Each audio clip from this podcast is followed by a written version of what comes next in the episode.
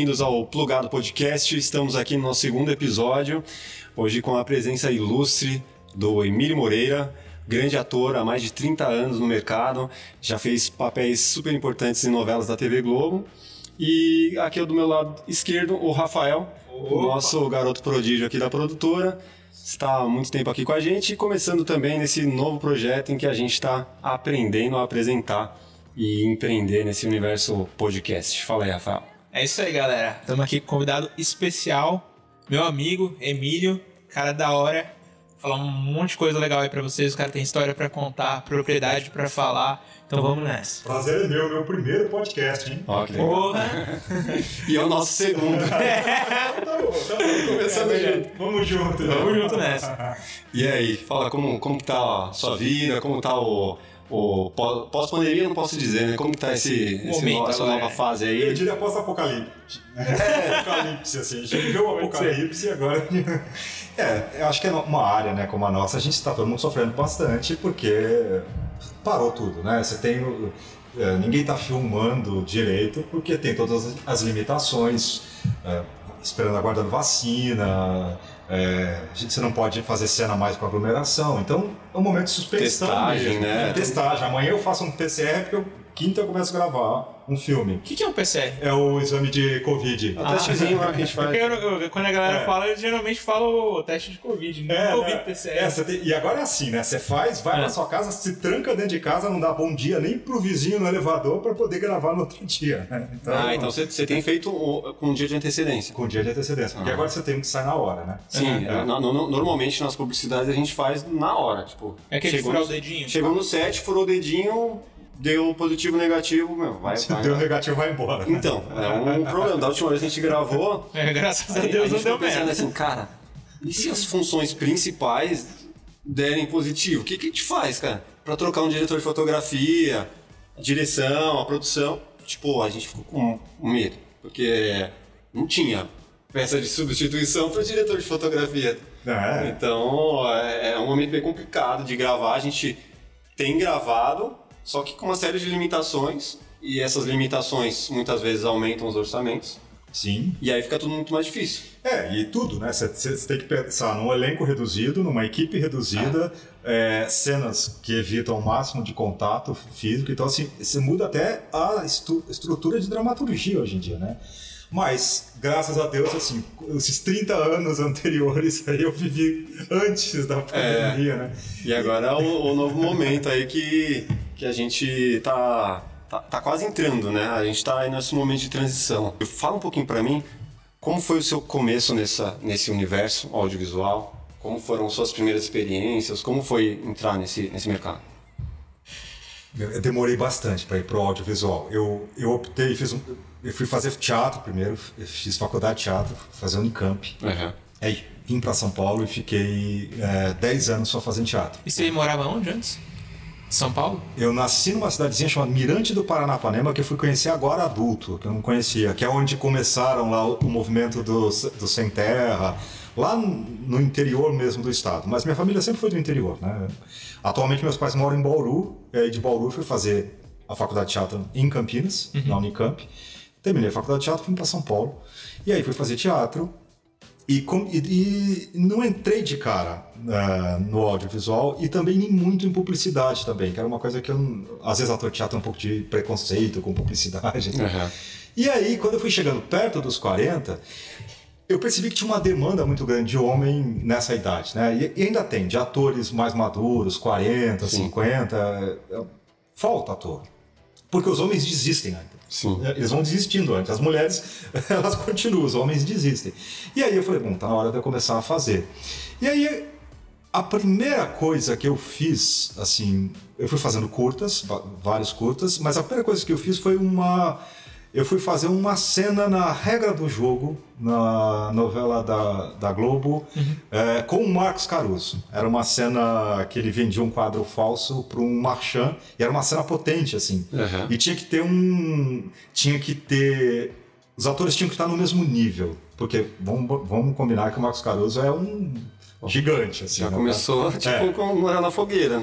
E, cara, e assim eu falei, e agora? Bom, vou começar já assim, né? Eu lembro que eu fui pro Rio de à noite, de ônibus. Tinha, minha gravação era às duas da tarde, eu cheguei no Projac às 10 da manhã.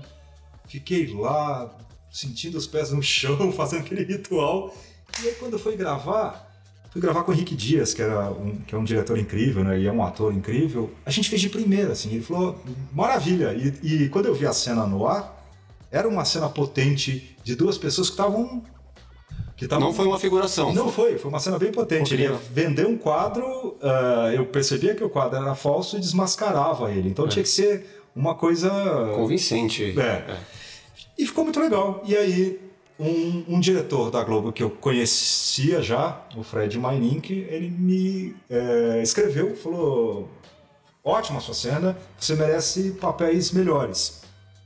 Pô, fiquei super feliz com aquilo. Lógico. É, super feliz, foi minha primeira participação.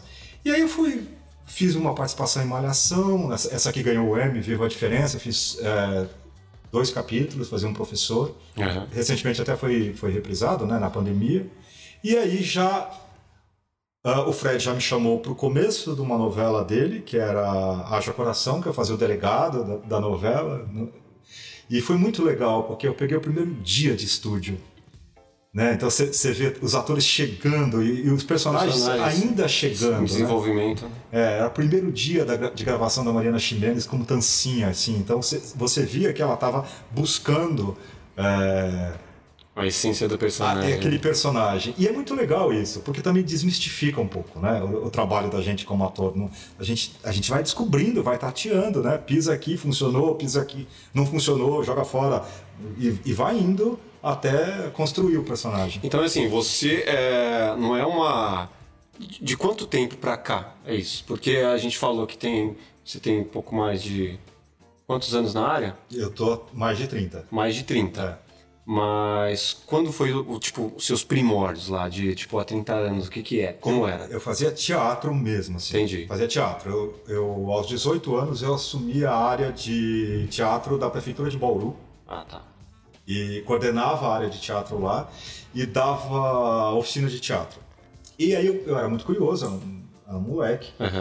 e a gente não tinha noção da realidade, de ousadia, Sim. né? Então eu trazia os grupos de São Paulo para fazer a produção local, trazia é, os atores famosos para levava as peças para Bauru, que era um jeito de ter contato com esses atores. Sim.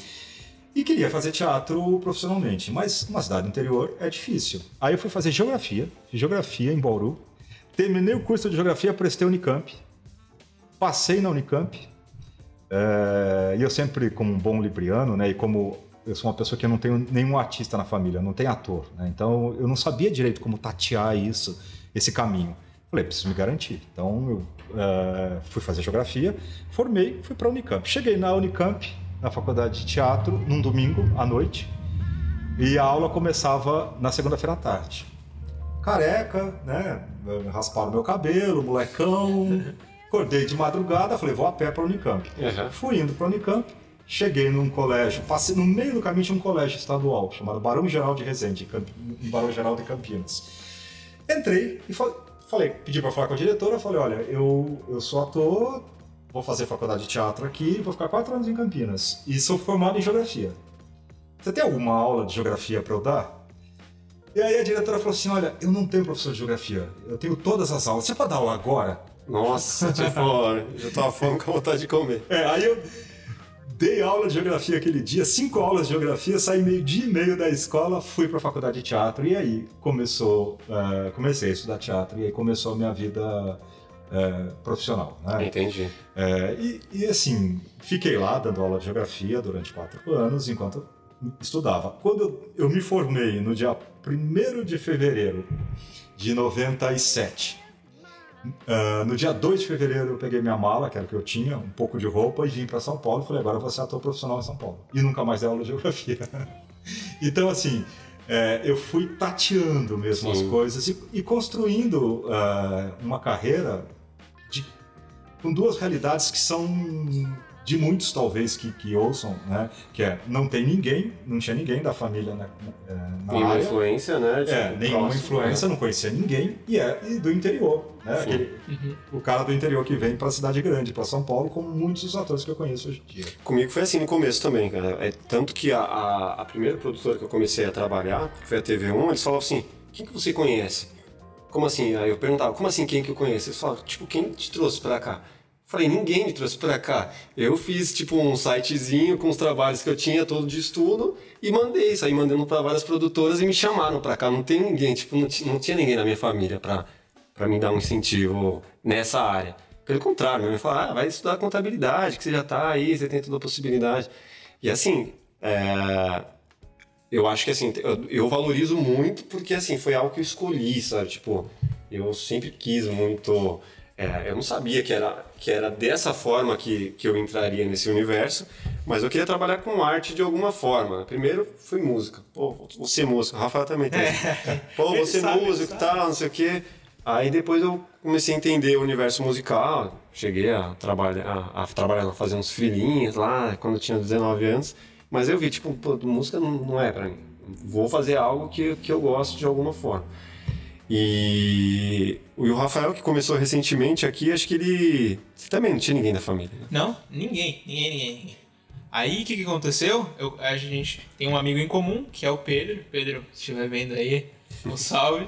E o Pedro me indicou para vir para cá. Eu já estava trabalhando também por conta própria, assim que eu estava é, terminando ali o curso do ensino médio, né? Que eu fiz um técnico em multimídia que é uma mistura de publicidade com audiovisual. Aí concluí ali, é, comecei com uns trabalhinhos pequenos, uns freelas, mais de filmagem, fotografia, essas coisas que eu ainda trago até hoje. Inclusive, manda jobs. E aí, é, o Pedro falou, Rafael, tenho um cara aqui que é meu amigo, que tem uma produtora. Pô, dá uma olhada aí nos filmes do cara. Aí eu fiquei fascinado. Falei, é, eu vou tentar. E Mas, aí, vim, vim para aqui. Sabe que eu acho, Rafael, que é, o que a gente deseja de verdade tem muita força. Sim. E a gente encontra o caminho, tem muita força. Recentemente, tinha uma memória perdida na minha infância, perdida, assim, isso aqui estava perdido na minha cabeça, há, há uns cinco anos eu lembrei. Eu, é, até os sete anos de idade, eu morava numa cidade chamada Jales, que é lá no interior, quase Mato Grosso. Uhum. Meu pai trabalhou na CESP, então ele mudou muito de cidade, a gente mudava muito de lugar. E eu mudei com sete anos, então eu devia ter menos que sete. Talvez entre seis e sete anos. E eu lembro que teve um show de, de patinação no, no ginásio de esporte da cidade. Meus pais me deixaram ir sozinho. É, era uma coisa outra, outra época, uma coisa de interior, você podia andar sozinho, não tinha tanto perigo. Eu fui, é. so, fui sozinho. E eu lembro que no ginásio, eu sentei, é, ginásio de esportes, ele tem duas entradas, né? É, para os times diferentes, né? O, o, não é o camarim, né? É o, é, o vestiário? O vestiário. Uhum. De um lado, o vestiário do outro. Eu sentei na escada do lado da saída do vestiário. Que é muito pequeno. Eu lembro vagamente de uma pessoa sair ali e, e, e falar: precisamos de uma criança mais ou menos de 7 anos. E eu levantei a mão, nem sabia o que, que era. Mas era um teatro que tava rolando? É era, um, era um show de patinação. Ah, um show de patinação, desculpa. Eu levantei, eu estava sozinho, levantei a mão, e aí assim, é, são memórias muito vagas na minha uhum. cabeça, mas eu lembro de uma pessoa me pegar pela mão, me levar para dentro desse vestiário, me colocar a roupa da Mini. a backstage, né? A roupa da Mini e um cabeção. É, é, é, e, e, assim, e eu lembro da pessoa falar, só sorria e é, é só abana a mão. E eu via as pessoas pelo sorriso da Mini. Então eu lembro assim, o que sobrou na minha memória? Isto, e sobrou na minha memória... As pessoas é, vibrando. As, o ginásio cheio e eu fazendo, dando tchau e vendo pela telinha do sorriso da Mini é, as pessoas. Isso que eu massa, considero a minha estreia Sim. no teatro, fazendo a Mini. Pô, você, você, você, lembra da memória por aquele sorriso? Por aquele sorriso é da tipo Mini. o Michael Myers lá, é. no começo do filme. Cara, eu quero um dia colocar isso em, em filme, alguma coisa, porque assim, é, o dia foi um choque para mim o dia que eu lembrei essa memória. Falei, Pô, é, com, é, aí que eu estreiei. com, com sete anos de E querendo ou não, é, a, a sementinha tava ali, né? Tava ali. Porque nesse momento você falou, pô, olha as pessoas reagindo, eu tô aqui, tipo, sendo, querendo ou não, o centro das atenções. Ah. Tem, tem muito isso do, do ator. Primeiro é, pô, quero ser visto, né? Quero agradar. Ah. E tipo, tô protagonizando, né? Tô ganhei, aqui, tipo, ganhei um dinheiro. Eu lembro que eu ganhei, eu não lembro quanto era, eu ganhei um dinheiro e eu fiquei tão feliz que eu saí do estádio, fui correndo para minha casa e no meio eh, eu parei numa banca de revista e gastei todo o dinheiro em, em gibi do Superman. Eu cheguei em casa com um monte de gibi sem nenhum tostão do que eu tinha. Nem lembro o valor, mas eu lembro que eu comprei uma Comprou um quantidade monte. de gibi. Mas sabe que tem uma- algumas coisas que acontecem, não necessariamente na infância. Eu tenho um amigo, né, de, de infância, e recentemente a gente precisou para uma, uma publicidade aqui de um- uma pessoa de figuração que tinha o perfil dele.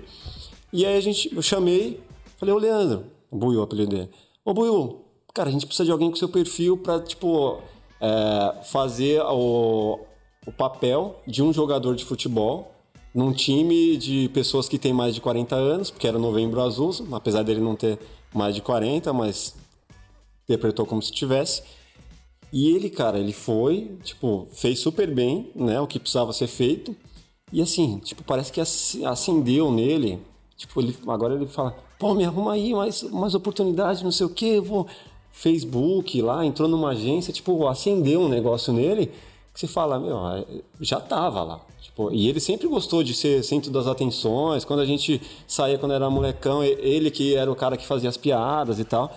Então, assim, tipo, o negócio tava nele. Mas a vida levou ele para um outro caminho em que, cara, e, e assim, a realidade também de morar na mais afastado do centro, né, onde a gente morava lá na, na Vila Matilde e tal, não, ele não, não é um universo dele, é um universo das artes. Mas assim, ele, ele agora que ele teve a, a possibilidade, parece que é um negócio que veio nele assim que estava sempre ali. Aí eu, aí eu te pergunto, você acredita que uma pessoa dessa forma, começando a partir dos 40, ele não está a partir ainda, mas ali, quase lá, uma pessoa pode ser bem sucedida ainda nesse, nesse universo? Oh, claro que acredito, claro. E hoje em dia a gente tem é, muitos projetos que trabalham com não ator. Então é possível você descobrir um, um- um excelente ator, né, uma excelente atriz, é, às vezes num projeto desse. É, vamos pegar um exemplo, assim, talvez dos nossos maiores ícones do, do teatro, né? Paulo Outram, né? Eu tive o privilégio de, eu não trabalhei com ele, mas assisti várias peças dele e, já- e conversei com ele já. É, o Paulo Outram começou com 35 anos. Ele era advogado. E fi- chamaram ele para fazer uma peça que é, a, a Tônia Carreiro, que era amiga, chamou ele para fazer uma peça chamada Um Deus Dormiu, Dormiu Lá em Casa. E foi um sucesso. Sucesso, um cara que era advogado. Aham. E se tornou, talvez, a maior referência de ator do, do Brasil. né? Então, é- o o legal é que é democrático, né? Não tem essa. Ah, é velho. Pô, mas tem vários papéis que precisa. Exatamente. É igual é, a gente fala, sei lá, futebol, voltando à referência, cara, tem como. Cara, 35, cara, já era, aposentou. Vai ser técnico. É tarde, É, é. Já tá tarde. Até eu tinha uma ideia de fazer um projeto de um cara com 30 anos que tenha o dom, até uma coisa que não, não levei adiante ainda.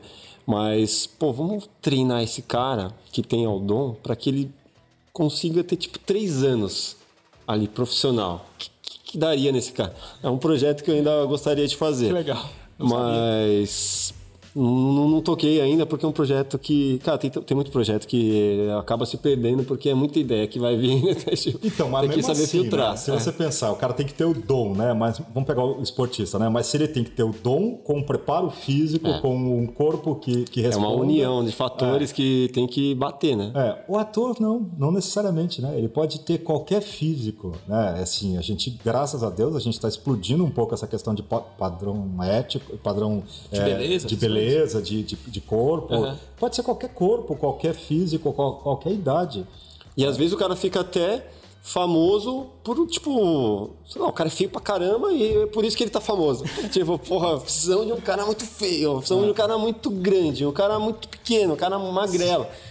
Porra, qualquer um pode ser. Qualquer um. Não tem essa. Exatamente. Qualquer um. E assim, é- e não só isso, né? é a característica física, mas a personalidade que o cara consegue É. imprimir ali, né? Qualquer um mais, né? É, por exemplo, uma coisa que eu ouço muito, quando você conversa, alguém te pergunta assim, o que você faz? Você fala, sou ator. Aí alguém fala assim, ah, eu também já fiz teatro, né? É, são duas coisas muito diferentes, né? Por quê? É, eu acho que qualquer um, dentro disso que nós estamos conversando, pode ser ator. Características físicas. Características Sim, sim. físicas. Uhum. Agora, o, o ator é um ofício é, quase uma carpintaria mesmo, né? Esse é um trabalho de carpinteiro mesmo, de você ir na lapidação. Né? Então, é, a vocação, eu acho que está nessa lapidação. Sim. Porque, porque não é qualquer um que dá conta disso, né? Uhum. Não é qualquer um que dá conta de uma câmera ligada, de um, um microfone, Sim. de é, estar, do, às vezes, na frente. Eu já tive a oportunidade de gravar com gente é, que eu admiro muito. E eu tenho que dar conta, tenho que dar conta de estar na frente da Fernanda Montenegro e, e, e, não- dar bandeira. E da Juliana Paz também. É, sim, você tem que dar conta. né? Então, não é aí eu acho que não é qualquer um Não é. que, que faz. Não é. Muita gente liga a câmera e trava. É. Assim, eu percebi, eu posso dar um exemplo meu, que assim, de que ah, por mais que eu esteja há um tempo nesse universo, que não é tanto também, é tudo bem, é uns- é um tempo considerável, não é tanto quanto você, eu tô uns 14, 14, 15 anos. Mas assim, sempre do outro lado. E aí, com pandemia, tudo isso, no ano passado eu tive que fazer uma live para falar sobre o meu universo, algo que eu tô habituado, que faço todo dia. E o meu texto sumiu. Mas é. Então, assim, o que eu tinha pra falar desapareceu. E aí eu comecei a ir no improviso. Essa tal, história tal. foi contada no episódio 1 do Sebastião. Foi, né? Isso foi. A galera tá ouvindo. Já, já vou repetir. aí sumiu. Aí que falei, cara, tipo, preciso melhorar a minha oratória. Né? É um dos motivos da gente ter começado aqui. Cara, preciso entender o que é estar de frente da câmera. O que é. E assim, não tinha, sei lá, tinha umas, umas 10 pessoas no, no set. E tinha uma live que não era pra tanta gente, sei lá, uns 400 pessoas. É, porque se você pensar, né? Vamos pegar cinema, por exemplo, ou, ou vamos pegar televisão. É, o ator tá lá, uma cena eu e você, nós vamos fazer uma cena aqui. É, vai ter 200 pessoas atrás da câmera, em, em todos os setores, que vão depender que a gente é, entregue, Entregue, o que a gente vai fazer. é. Porque senão vai parar o set. Exato. Porque tem, tem a câmera, mas tem o som, tem a luz, tem a figurinista, tem o contra-regra, tem o segurança que está lá na porta do estúdio é, e tem horário de todo mundo. É. É, imagina se a gente trava. né? Pior que acontece. né? Não só travar, tem gente que atrapalha o set porque não, é, parece que faz de propósito, né? Que é. Deve existir eu essas acho que, não, eu acho que é né? difícil alguém fazer de propósito. Mas sabe que, o que, que atrapalha o set hoje? Isso aqui, ó. É. As pessoas Falta entram com o atenção. celular. é, e aí, pô, gravou. Ó, dá volume de celular no bolso. É, pô, mas não pode, não tinha celular. É uma, é uma coisa de época. Ou na cena anterior não tinha esse volume. É, Isso é muito comum. é comum. é. Muito comum. Mas assim, é. Sei lá, cara. Pelo menos se a pessoa fizer de propósito, foder o set, cara, aí é de, é de fuder, né? Não, não, não desconheço. Ninguém vai pra você, casa, Você conhece, né? você já viu, pô, vou foder o set. É, tem histórias. Não, fudeu o set não, mas tem histórias. Vou foder assim, o, de- o diretor, vou foder alguém. É, novela, você grava, tá gravando uma novela de época, aí a pessoa ir pro set com o celular. É, para fazer um story, para fazer alguma coisa, para alimentar a rede social Sim. da pessoa. E aí você percebe que aparece um pedaço do celular, então para, é, fodeu tá fazendo volume. Resolve na pós, né? É, não, é, não resolve, né? Às vezes não resolve. Não resolve. E, e tem outra coisa também, né? No, no cinema você tem mais tempo, né? É mais gostoso. Pra quem não sabe a diferença, né? Assim, no cinema, às vezes você faz uma, duas cenas por dia. Né? Você tem um. é, é, você tem um. É, Uma preparação. uma preparação, né? E um requinte para fazer aquilo. Na televisão é uma indústria. Você, é, vai gravar 30 cenas naquele dia, né? O diretor tem 30 cenas para gravar. A pastelaria, né? É. Pastel aqui. E tem que ter qualidade, né? A gente vê televisão sendo feita E, com, e com subiu a qualidade, né? Se Oh. falar da- da- das novelas, principalmente da Globo, cara, você fala, puta, Subiu bastante. Subiu. é novela, Subiu. velho. Olha, É. olha o look que os caras deram, olha. E antigamente não era. Era- Cara, eu, eu, eu gravei, meu- é, quando eu fiz Orgulho e Paixão, foi a primeira novela que eu fiz inteira. Né? É. Uma novela de época que se passava em 1905. Eu era o, o braço direito do personagem do Tiago Lacerda, que era o Darcy. E aí, meu personagem era- usava um bigodão de época É, e estava construindo uma ferrovia. No meu primeiro dia de gravação, era uma cena de uma explosão de uma pedreira. Tinha a Natália Dill, o Rodrigo Simas, eh, o Thiago Lacerda, eu, eu, eu e o Thiago ficávamos do lado de fora e... Não, o Thiago ficava do lado de dentro da explosão e eu e a Natália ficávamos do lado de fora, a Natália Dill. Cara, quando eu cheguei lá, meu primeiro dia de gravação, inseguro, todo mundo seguro. Você está construindo seu personagem, você está você tá olhando aquelas pessoas que, pô, cresci vendo Thiago Lacerda na televisão, cresci não porque ele é mais novo que eu, né? Mas é. desde Terra Sim. Nostra eu vejo ele.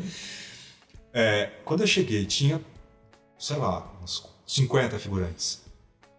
Superprodução. Superprodução. 50 figurantes. Aquele, é, 1905, aquele trilho, é, aquelas barracas de direção de arte foda. Direção de arte foda, essas, essas girafas, esses, essas luzes incríveis, que a gente pegava uma noturna. Quando é. eu olhei aquilo, eu falei, meu Deus do céu, posso desistir? Já deu aquela gelada. Deu aquela gelada.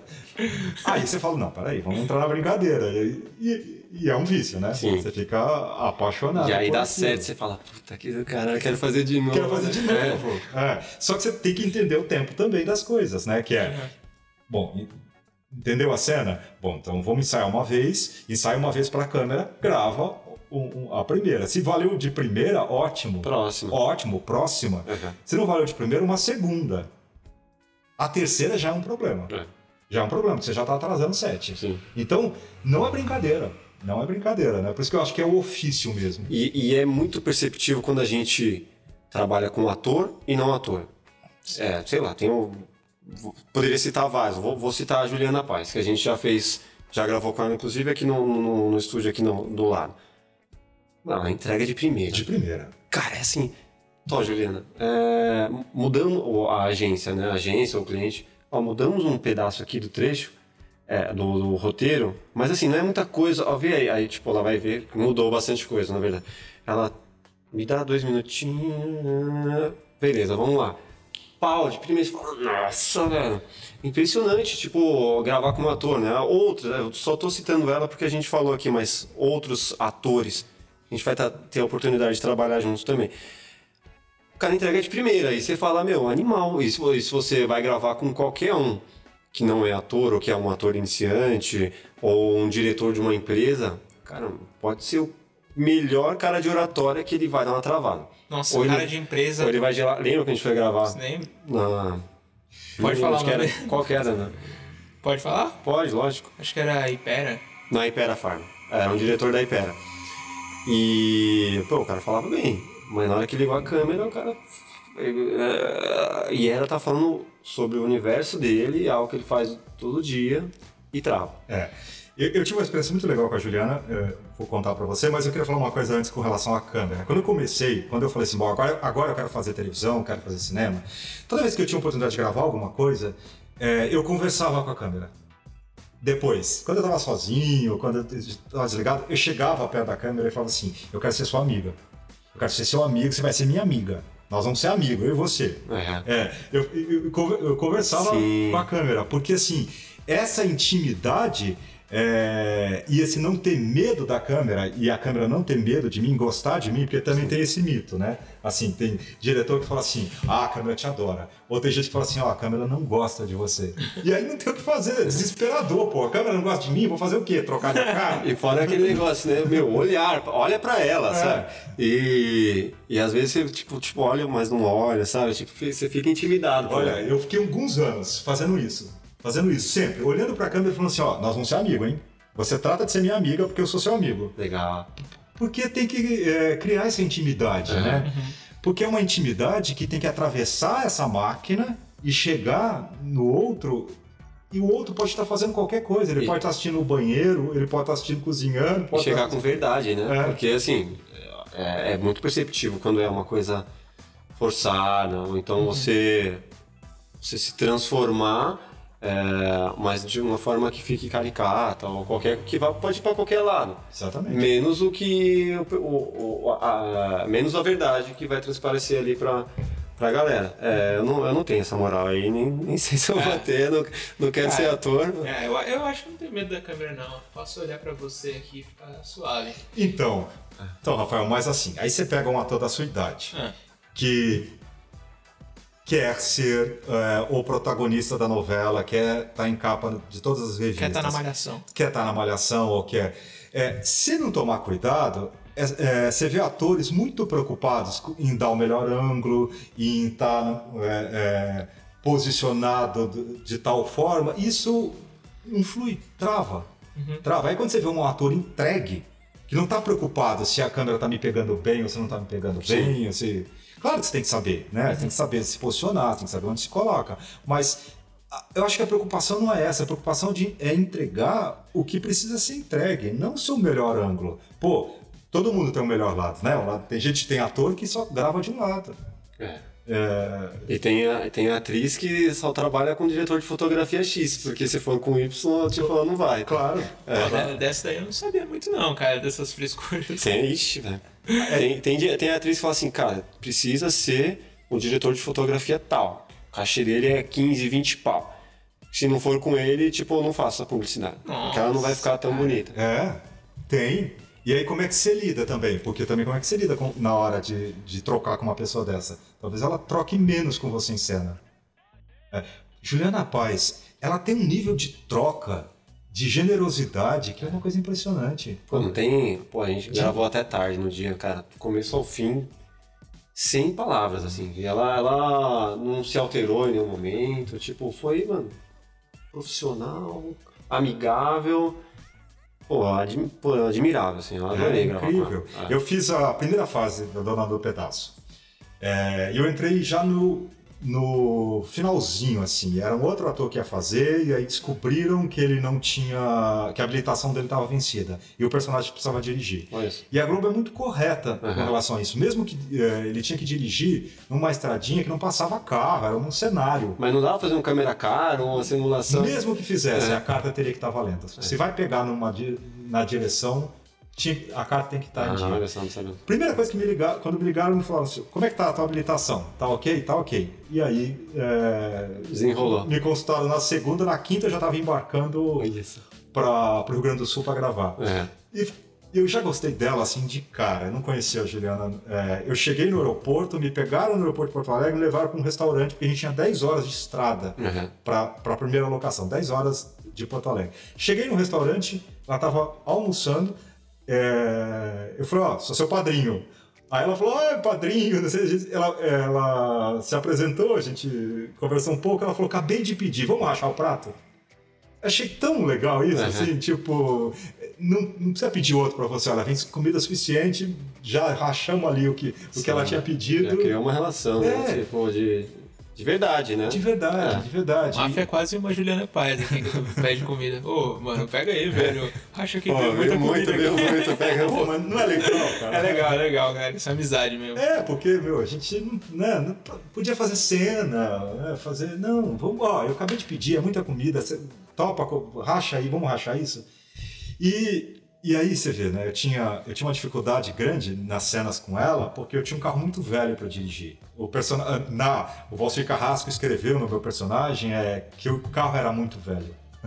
Então era um carro que nem sempre pegava, Sim. na hora certa. Então a- eu tinha toda uma preocupação de que será que eu vou conseguir frear esse carro? Uhum. Será que eu vou conseguir? Teve uma cena que o carro ia e parava assim a um metro da câmera. E, e o desespero desse carro não parar. Sim. É, toda a insegurança. Imagina, depois os caras falam assim, ó, deu tanto É. pra você, tá ligado? Então assim, às vezes tem dificuldades que são extras, assim, tipo a luz está caindo. Quando você faz uma externa, você tem que fazer aquela cena agora, porque senão vai pendurar a cena. Não, fora os perrengues, né? É. Ah, eu Não sei na Globo como que. É, até uma curiosidade, cara. Acho que eu- uma pergunta que eu já que eu já tinha imaginado de fazer em como que é os bastidores da Globo. Porque tem muita gente que fala mal, né? tem muita gente que acho que acredito que você não vai falar mal, se quiser falar, fica à vontade. Mas assim, como que é o dia a dia na Globo? É um ambiente legal, um ambiente tóxico? É, as pessoas gostam mesmo de puxar o tapete uma das outras ou não? É ami- amigável? É, O que, que você pode falar? O que, que, que, que você achou assim da- das experiências que você teve? As experiências que eu tive foram muito positivas. Aham. E eu vou te dizer por quê. Por exemplo, é, eu, eu fiz do- dois trabalhos com, com esse diretor que, que eu comentei antes. E um dos critérios dele é: eu não quero ator que dê problema. Uhum. Eu quero. é, Acho que é de todos, todos é, os diretores. quero- não, é. Porque tem ator que é, que é incrível, mas. Que, Estrela. Que é difícil de lidar no dia a dia. Você vai montar uma equipe para ficar nove meses com essa equipe. é, Sim, o critério indispensável. É, né? o cara tem que ser de bom de convívio. Convivência ali. Tem que dar liga entre os atores, é isso? É, exatamente. Não, e também é, gente que assuma a liderança, né? Porque quando você percebe, quando você está convivendo muito com as pessoas dentro do estúdio, algumas pessoas naturalmente assumem um papel de liderança. E a melhor liderança é pelo exemplo. Sim. Né? Pô, a pessoa vai com o texto decorado, a pessoa está sempre é, é, é simpática com todo mundo, trata todo mundo bem. É, então, flui. Então, eu tive experiências muito positivas. Eu, para te falar a verdade, assim, é, dentro da Globo eu não tive nenhuma experiência negativa. Eu tive experiências, às vezes, que não foram tão boas é, fora. é, produ- em séries, coisas, trabalhos que eu fiz de, de outras produtoras, que eu não vou É. citar o nome aqui, mas que, que eu acho que não foi tão legal. Sim. É, agora, por exemplo, dentro da Globo, a primeira coisa, você vai ficar amigo do câmera, que é o cara que vai te auxiliar muito no dia a dia. Você vai ficar amigo dos cabeleireiros e dos maquiadores e, da- é, e do- das pessoas, Feministas. é, dos figurinistas. Por quê? Porque são as pessoas que você vai mais conviver. Sim. É, porque nem sempre você encontra todo mundo, né? Você não encontra todos os atores sempre. Às vezes está num núcleo que você só, só grava com aquele núcleo. Sim. Mas as experiências foram muito positivas. Ah, eu posso citar assim para mim duas pessoas que são inspiração assim, que eu quando crescer quero ser parecido assim, sabe? Assim, acho que o Thiago Lacerda e a Vera Holtz, assim, eles são pessoas que eles têm um grau de atenção é, com as pessoas que é uma coisa impressionante. A- Vera Holtz eu presenciei algumas vezes, a gente começar a gravar cedo, não que a Globo não faça isso, ela faz, é, é tudo muito bem tratado, mas ela passava numa padaria, comprava pão fresquinho, manteiga para todo mundo to- tomar café da manhã juntos. Mas tem na Globo, ela fazia isso por carinho, Faz um capricho né? carinho, Ah. porque ela gostava do pão e trazia para todo mundo. Comprava suco pro cara do carrinho. É, ah, para aí, vou comprar um suquinho para mim e trazia um pro cara que dirige o carrinho que leva a gente de, levava a gente de um set até o outro. Sim. Aquele carrinho de gol, tipo de golfe. É sensacional. Você vê uma pessoa fazendo isso, você fala assim, pô, isso é um exemplo. Isso é uma liderança pelo exemplo, né? É, então eu tive esse privilégio. Agora, já tive experiências bem ruins. Bem ruins também, né? Que é um set que não flui. Eu acho sempre. Em cinema a gente tem isso, né? Você também é um cara de cinema, você sabe disso. Eu acho que o set, principalmente de cinema, ou, ou quando você faz uma externa, ele vai ter sempre a cara do diretor. Sim. Quem dá o tom é o diretor. Ah. Então você vê pelo diretor, ele estabelece o tom. É como se ele desse a primeira nota mu- musical. Tanto pro lado bom quanto pro lado ruim. Sim. Né? É.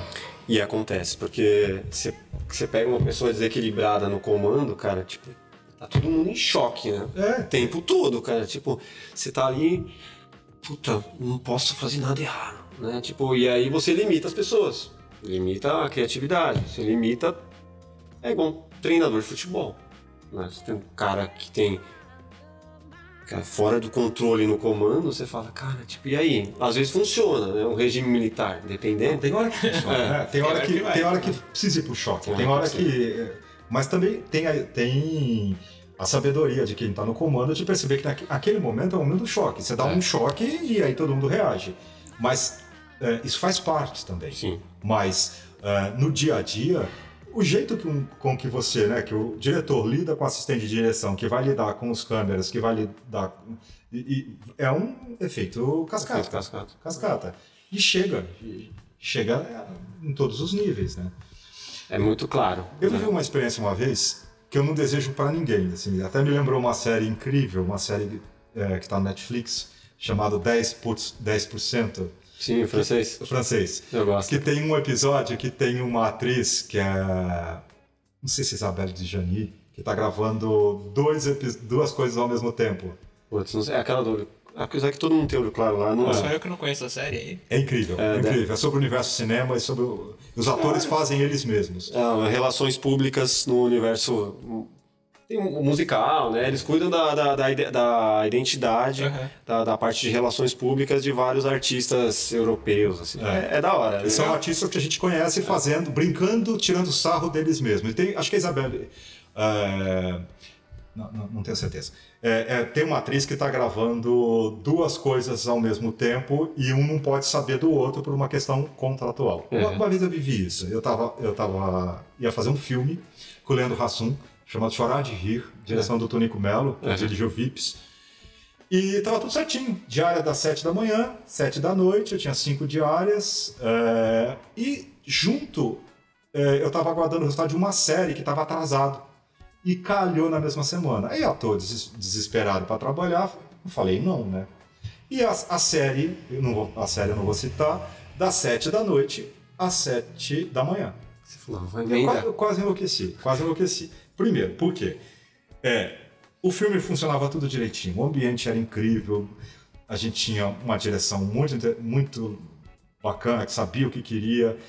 Tinha uma assistente de direção que para mim é a melhor pessoa do cinema É. brasileiro, chamada Kit Fell, que ela é incrível, que ela consegue fazer um, um clima é, muito amigável no set, então fluía tudo bem. Aí eu ia para saía às sete da noite, um, um carro me pegava, me levava para outra série. Eu levava para a série que eu gravava até às sete da manhã, na rua externa. Chegava lá, o clima era tenso, tava todo mundo nervoso, as pessoas estavam exaustas porque estavam gravando de madrugada e tava frio. Aham. É, e aqui, claro que aquilo contaminado. fica contaminado, É. fica contaminado. Aí no outro dia saía às sete da manhã e ia pro, pra gravar o filme até. E fora que o corpo chega uma hora que Cara, você começa a entrar em parafuso. Eu né? nunca me senti tão infeliz na vida. Tão inf- infeliz. Na verdade, no filme eu até me sentia feliz durante o dia, mas à noite, meu personagem. Mas como que era o set? Tipo, meu, você tava virado, você tava viradão. Viradão. Você conseguia. Viradão. Quantos de dias? café, Red Bull, né? É, foram três dias, mas é, concomitantes foram três dias. Mas o filme durou cinco dias e a série durou. é, é, foram cinco diárias do filme e quatro diárias da série. Nossa, é, mas é foda. Não, Na sexta-feira, semana passada, eu, já, eu dei uma virada de quinta pra sexta, meu. No final do dia da sexta, parecia que eu ia morrer. Já tô, tô velho pra essas coisas. Eu tava assim, cara, jantando, tipo, dormindo, assim, minha esposa. Oh, eu falei umas coisas nada a ver, assim, continuei. Porque é, eram, foram dois projetos que precisavam ser entregues no mesmo dia. E, e assim, na, na diária da sexta, que a gente fez toda uma cenografia virtual, era uma, uma parada nova que a gente eu, queria estar presente. Por mais que já tivesse entregue, eu queria estar lá acompanhando, fazendo a coisa acontecer no tempo real ali. E eu falei, mano, pô, vou me esforçar e vou, mesmo virado, eu vou pra lá. E aí o Marcelo, meu sócio, falou, pô, mas é, vê aí, você tá, tá ok? Eu falei, não, tá ok. Aí ele falou, vou te levar um, um café lá, ele levou um café especial, eu tomei, mas assim, chegou no final do dia eu tava estragado. E eu imagino se fazer isso por três dias, cara, tipo, chega uma hora que dá um piripaque. Fica infeliz. Eu nunca me senti tão infeliz. Falei, pô, mas não é isso que eu quero da vida. Porque aí deixa de ser prazeroso, né? É, você, É você que eu- deixa de ter prazer no que você está fazendo. E, e era muito legal trabalhar com o Leandro Hassum.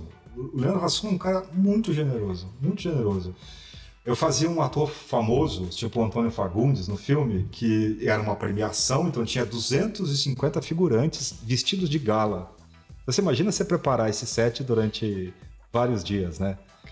É, Com, com mesa, com garçons, Uma grana, né? uma Porque- grana. Não, E só uma pergunta. tinha que funcionar. Qu- Quando você tem figurante, assim, nesse caso, vários figurantes, como funciona pra cada um saber o que eles podem e o que eles não podem fazer nesse caso? Você tem uma direção é, específica para figuração. Mas eles recebem um papel, assim, escrito o que, que eles podem e o que eles não. Não. podem? Ou alguém tem que ir nesses 200 e poucos figurantes falando de um em um? Tem, Ah, tem. É, às vezes você fala individual, porque tem uma seleção, mas tem o megafone também, que você já Exatamente. fala com todo mundo, né? Exatamente. E aí eu, eu- você vê a diferença às vezes do set, como é que se trata a figuração. Porque assim, eu acho que tem que ter. É, é uma. É muito difícil, né? Fazer figuração. Tem que gostar muito e tem que querer muito.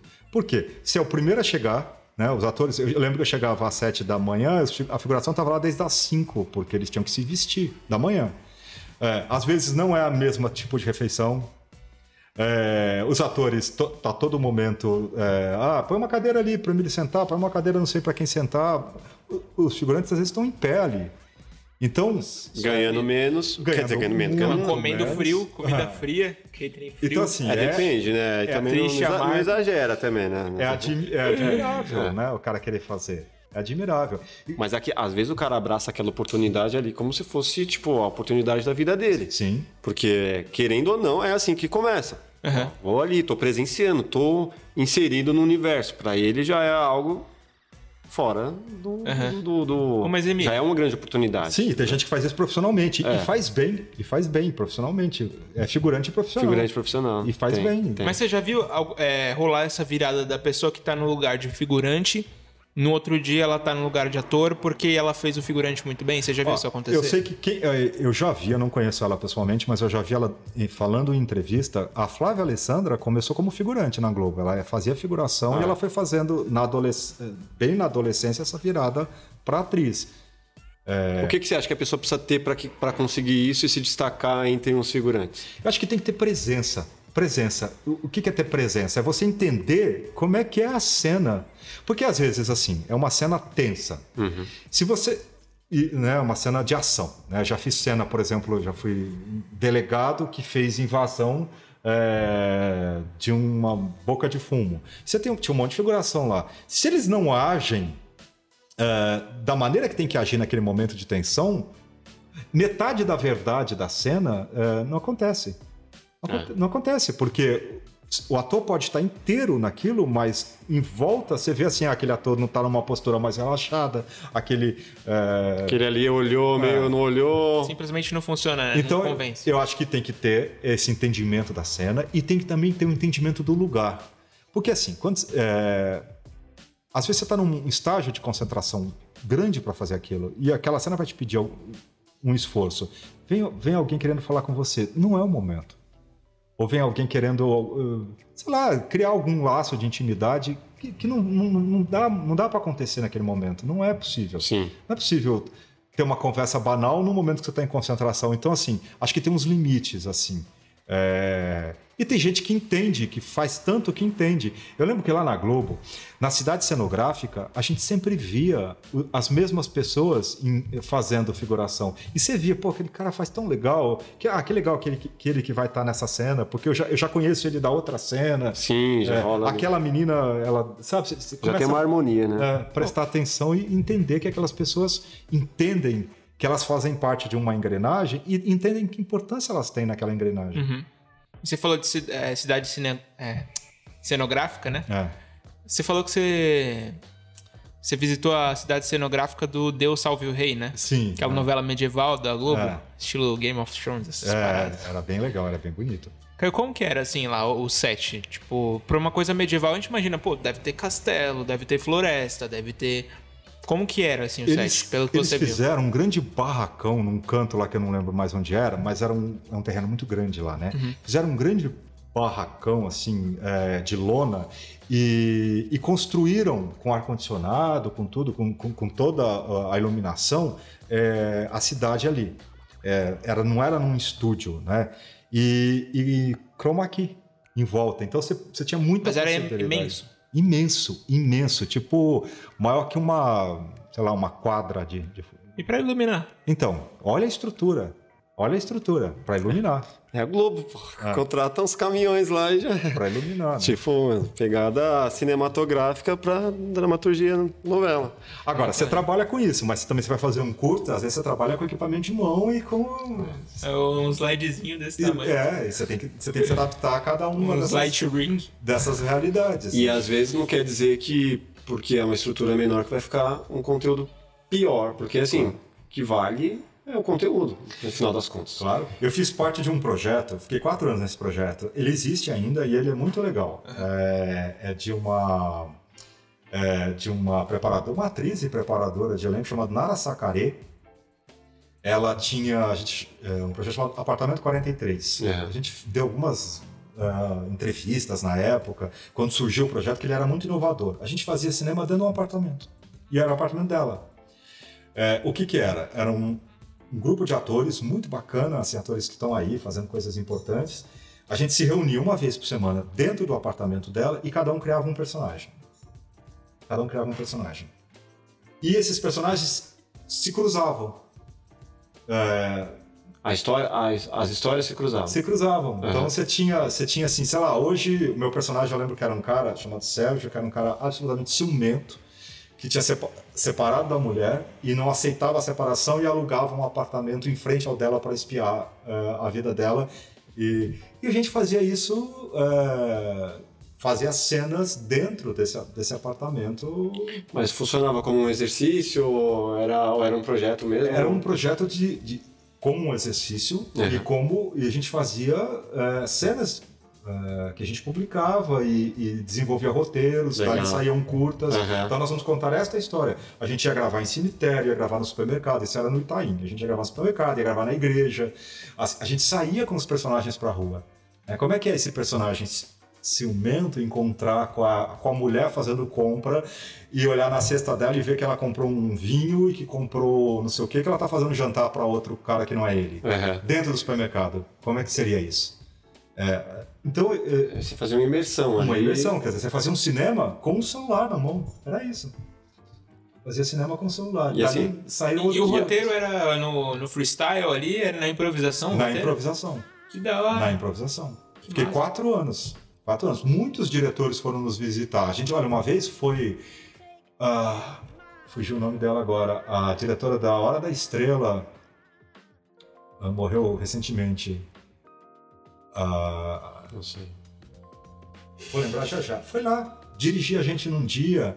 é, na época, é, o, o cara que dirigiu o Miss quis ir lá um dia dirigir uma cena. Que então, é, era muito legal. É. Você pode fazer cinema hoje em casa. Então, por isso que, que a gente fala, assim, se limite a equipamento, a estrutura. Cara, o importante é o conteúdo. Se, e se, se você for para o universo YouTube e fizer um comparativo, o Whindersson, por exemplo. Cara, é o exemplo mais clássico de um cara que, com a GoPro, o cara fez o sucesso que fez. Eu acho que ele fez até com uma TechPix, né? Que é a melhor câmera do melhor filmador do Era. TechPix, TechPix, cara. sei lá. Eu tenho quase certeza. Não, é- agora é GoPro, eu acho. Sei lá. Mas assim, enfim, é uma câmera que qualquer um pode ter. E sim, Só que quem tem o talento que ele tem pra fazer com qualquer coisa? E tem, tem agência que fala hoje, não, tem que ser uma coisa bem simples e tal. Só que, cara, não é, não é só ser simples, é você ter uma pessoa ali que tá na frente que seja talentosa a ponto de fazer conteúdo com qualquer coisa. Né? Eu vejo muito é, curtas ou até filmes, já teve lá, longa de celular. Sim. E você fala assim, Existem festivais, né? festival, e você fala assim, caralho, que foda, mano, como o cara fez isso com o celular, velho? Exatamente. E faz. É que assim, a gente tem critérios estéticos, às vezes, que prendem a gente, né? É igual aqui, tipo, você vai falar, fala, pô, vamos fazer com uma- um celular. Mas, tipo, tá meio enraizado, assim, a, a questão estética pra...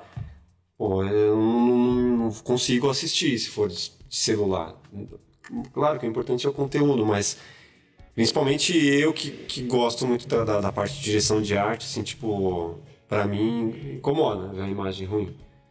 E, mas, mas eu sei que se eu, se eu fosse o puta cara apresentador foda, foda-se, pode ter o celular pra ser mas a não ser que tenha uma proposta que seja foda, né? Que você fala assim, É. "Ca- caramba, olha, inovador, olha, né? olha isso, É. né? Que, que eles estão...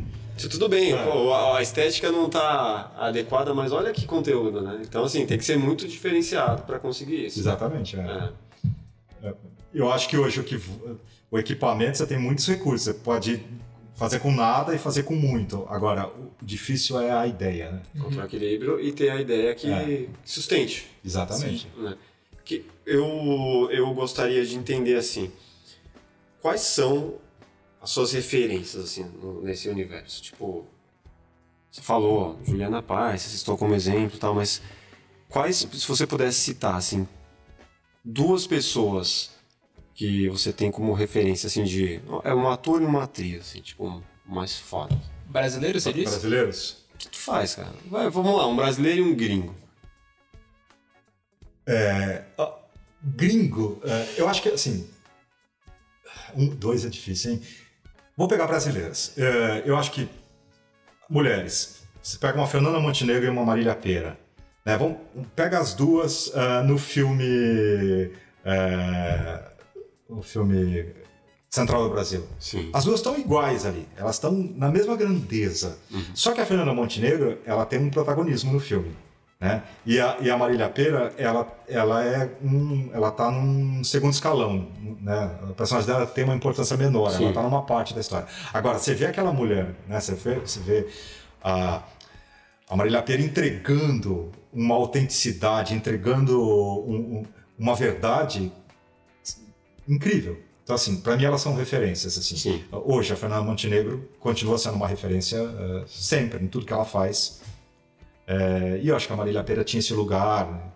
E não. Como ator, pegando um brasileiro, eu, eu, eu gosto muito de ator que cria personagem. Né? Então você tem assim, uma geração, ah, ah, Alexandre Nero, acho um cara incrível, porque ele cria, ele, ele, ele cria, ele põe maneirismos, ele muda a cara, ele, ele, ele fica mais bonito fica mais feio, eh, ele não está preocupado com isso. Uhum. né? Então eu acho isso muito legal. O Importante. Rodrigo Santoro, assim.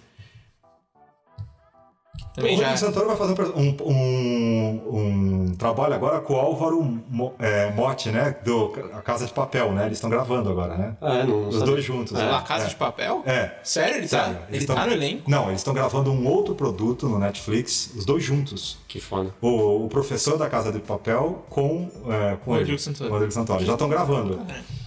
Parece que tem alguma coisa a ver com um navio, alguma coisa assim. É, mas eles estão publicando no Instagram já a foto dos dois juntos. Tudo. Que massa. Então, o Rodrigo Santoro é um cara de cinema, né? Assim, é um bom, é um bom ator de cinema, assim, mas eu, eu, eu não, não tenho muita referência dele de televisão. Eu acho que ele, ele, ele, ele construiu uma carreira muito em cima de, de Hollywood que tem um certo preconceito com o ator latino, né? Ele furou essa bolha de alguma forma, mas ele não furou tanto.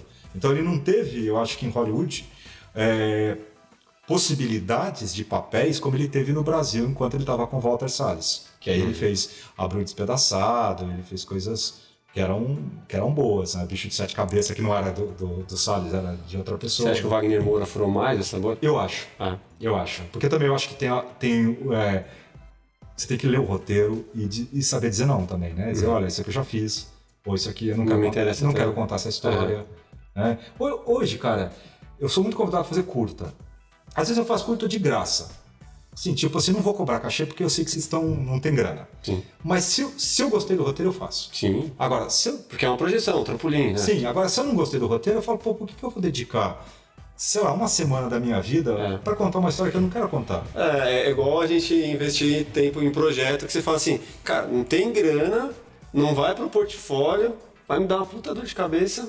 Se você vai criar um, um projeto interessante e quer pessoas legais, pô, tem um bom roteiro. Sim. Que com um bom roteiro, tipo, você vai atrair a atenção de várias pessoas que vão querer participar do projeto contigo. Eu, eu lembro de uma entrevista é, que o Zé Wilker deu uma vez, sobre, fizeram uma pergunta pra ele, perguntaram assim, "Ó, você faz muito cinema, né? É, Como é que é fazer cinema? Ele respondeu assim, ele tinha um bom humor, né? Que eu não conheci, mas ele tinha um, um bom humor que era, que era engraçadíssimo. Ele falou assim, olha, é sempre muito cedo, muito longe e muito demorado. Foi a resposta que ele deu. Fazer cinema, muito cedo, muito longe e muito demorado. E é isso. E muitas vezes com grana menos do que publicidade, É. do que outras, né? Tipo, Você acorda muito cedo, ou às vezes você não dorme, você, né, você tá sempre, às vezes, num perrengue, eu já gravei em cada lugar, que era perrengue total, né? E, e sempre demora muito, né? Até me perguntaram uma vez pro Lima Duarte, né? Falando, ah, o senhor tem 50 anos de carreira. Ele falou, é, 50 anos de carreira, mas 25 deles esperando, né? pode crer. Porque dos 50, Tanta 25. preparação, né? É. Tanta, pô, espera lá que a luz está sendo feita, espera não sei o quê. É, Mas assim, é, você são mais espera, Os né? mais do, do ofício, né? Sim. E você teve falando da Fernanda Montenegro. Você já contracenou assim com ela alguma vez? Já se encontraram em algum trabalho? cara. Como que foi? Já. Eu, eu, eu peço pro universo, né? Assim, eu peço, às vezes eu peço. Uma vez eu fui. Vou falar da Fernanda Montenegro, mas vou contar uma historinha antes. Tá uma bom. vez eu assisti um- uma peça com a Ari Fontoura, num Lago Dourado, que é baseado no filme, né? É, no filme da década de 50, 60. Quando eu vi, a pe- era incrível aquela peça do, do Ari Fontoura. Incrível, incrível, assim, era lindo. Ele não perdia um, um, um time de comédia, assim, ele, ele fazia piada, cruzava o pé, você ria dele. Quando terminou a peça, eu tava na segunda fileira. Eu bati palma, bati a palma e falava assim, falei em voz alta, falei, eu quero trabalhar com esse homem. Pedi. Três meses depois eu estava fazendo a novela com, Ok. com o Ari, o Orgulho e Paixão, ele tava. A gente não tinha muita cena junto, mas eu convivia muito com ele no camarim e ele sabia da admiração que eu tenho por ele, É. pelo, pelo Ari. De vez em quando até ele responde algumas coisas no Instagram, esse tipo de coisa. Bom, quando me chamaram para fazer a novela do Valser Carrasco, lá, o- A Dona do Pedaço, eu estava saindo de uma reunião e, e, e tava com o telefone no silencioso. Quando eu liguei o telefone, tinha um monte de mensagem do produtor da novela atrás de mim. E o meu, e o meu agente também estava atrás de mim. Onde você tá? Onde você tá? Tava, o celular estava desligado há duas horas. E aí, quando eu liguei, ó, é uma novela do Valcir Carrasco. É, ele tinha acabado de fazer aquela do outro lado do paraíso, que tinha Fernanda Montenegro fazendo a, bezen, a bezedeira, né? Eu não sabia nada da novela, mas a única. Quando eu vi a mensagem e eu falei com o produtor, eu pedi em voz alta. Eu falei, eu quero que a Fernanda Montenegro esteja nessa novela. Eu pedi em voz alta também. Mais um pedido para o universo. É, eu peço, peço. Se vai me atender, aí. Já é história. outra história, mas eu peço, ele É. tem me atendido. Bom, aí foi nessa negociação de segunda até quinta. Na quinta fechou é, o meu contrato, foi o dia que eu embarquei. Quando eu cheguei sexta-feira, né, contei já essa história lá do, do almoço com a Juliana Paz, mais 10 horas de estrada até chegar numa cidade que eu não me lembro o nome agora, bem no interior, quase nos Pampas Gaúchos. né?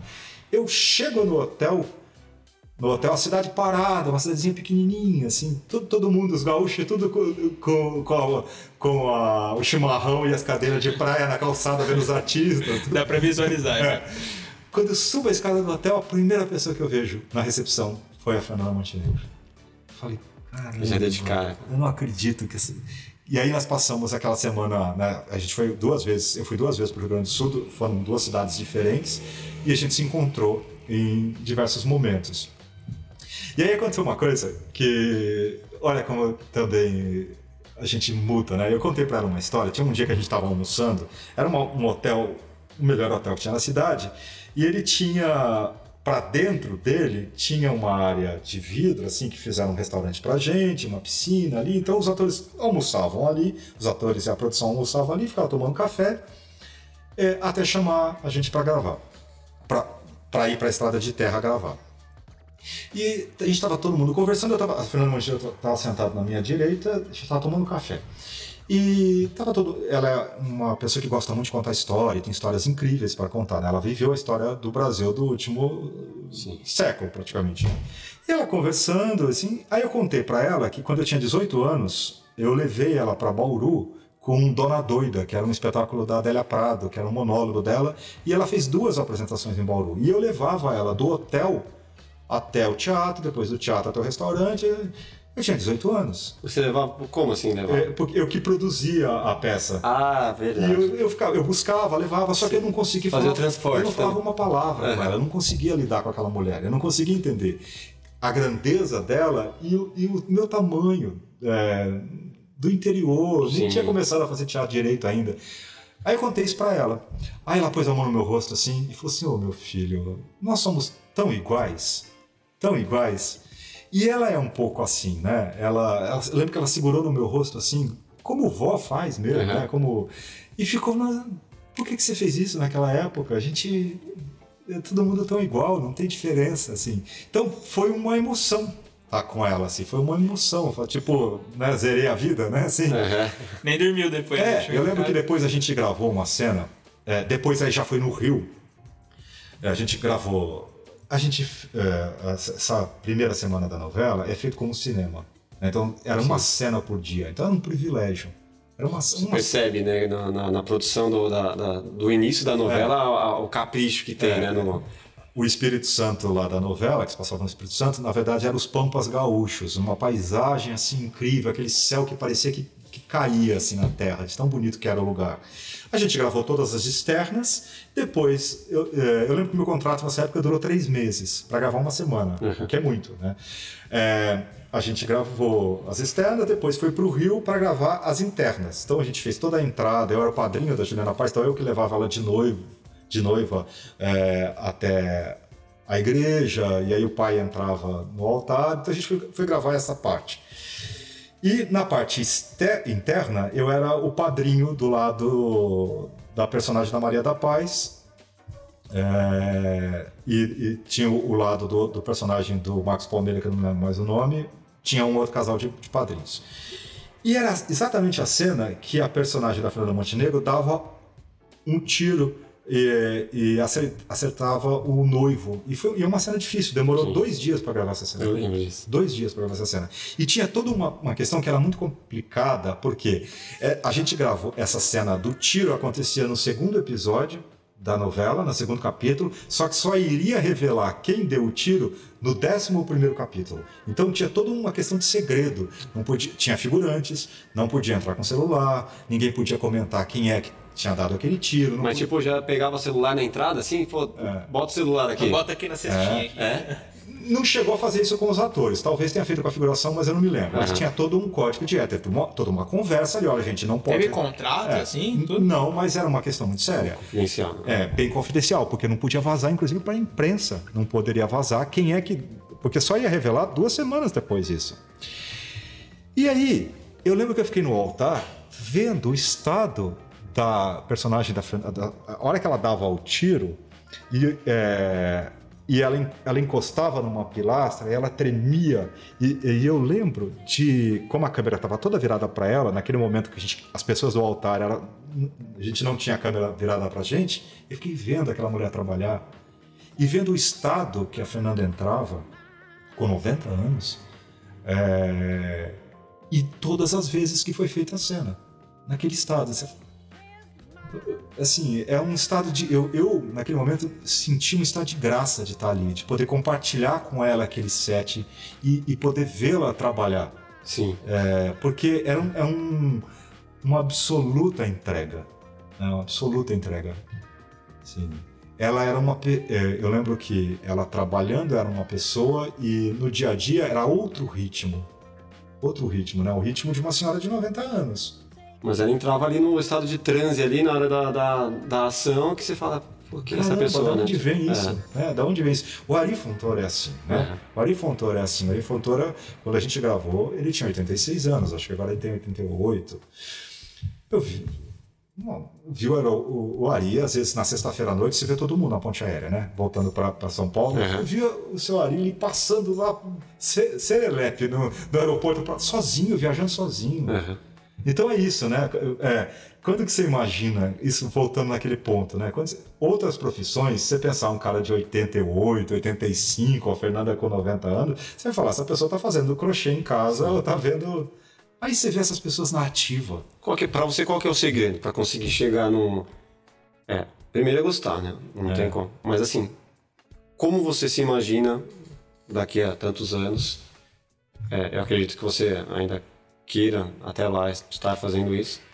Qual que você acha que é o segredo, que, qual o caminho das pedras para conseguir chegar no, em 90 anos e estar, tá, tipo, foda, hein? Eu acho que tem duas coisas. Tem uma coisa que é, é hoje eu penso na construção é, do corpo que eu quero ter daqui a 10 anos e daqui a 20 anos. Eu tenho que começar a construí-lo hoje. Fisicamente. Fisicamente. Uhum. E, e, também é, emocionalmente e psicologicamente, uhum. né? Quer dizer, é, a gente não vira uma chave, né? Se você não envelhece bem, se você não é, construir, tiver bons hábitos e construir isso. Então assim, essa é uma atenção.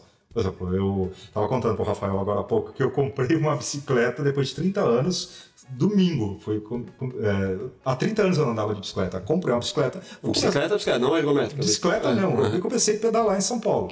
É, mas então assim, eu acho que uma coisa é a construção disso e a outra coisa é, é uma coisa eu, eu, diria que quase espiritual, né? Que é o entusiasmo. E o entusiasmo ele pode acontecer é, em qualquer profissão, né? desde que você goste muito, né? A Fernanda Montenegro fala isso, né? Se você faz o que você gosta, se você é, faz o que ama, faz o que ama, você está no lugar certo. Sim. Você está no lugar certo, né? Eu lembro que é, depois eu falo sobre isso, mas respondendo a, a pergunta, eu acho que é o entusiasmo, é você guarda a sua energia para a hora que você precisa uh, entregar. Sim. É, saber eu, dosar. Saber dosar, saber dosar. E o entusiasmo vem do grego, né? Que é, é uma palavra que vem do grego, quer dizer é repleto de Deus, né? repleto do divino, né? É como se a gente acendesse na gente uma ligação com uma coisa que é que não é física. Transcende. Que transcende. Uhum. E eu acho que se, se, encontra esse entusiasmo em diversas profissões. Né? Quando a pessoa está ali no lugar certo. O que me fez virar a chave lá perto dos 40 anos, quando eu, quando eu entrei na crise dos 40, porque. Quantos anos você está? Eu estou com 51. Uhum. Eu entrei na.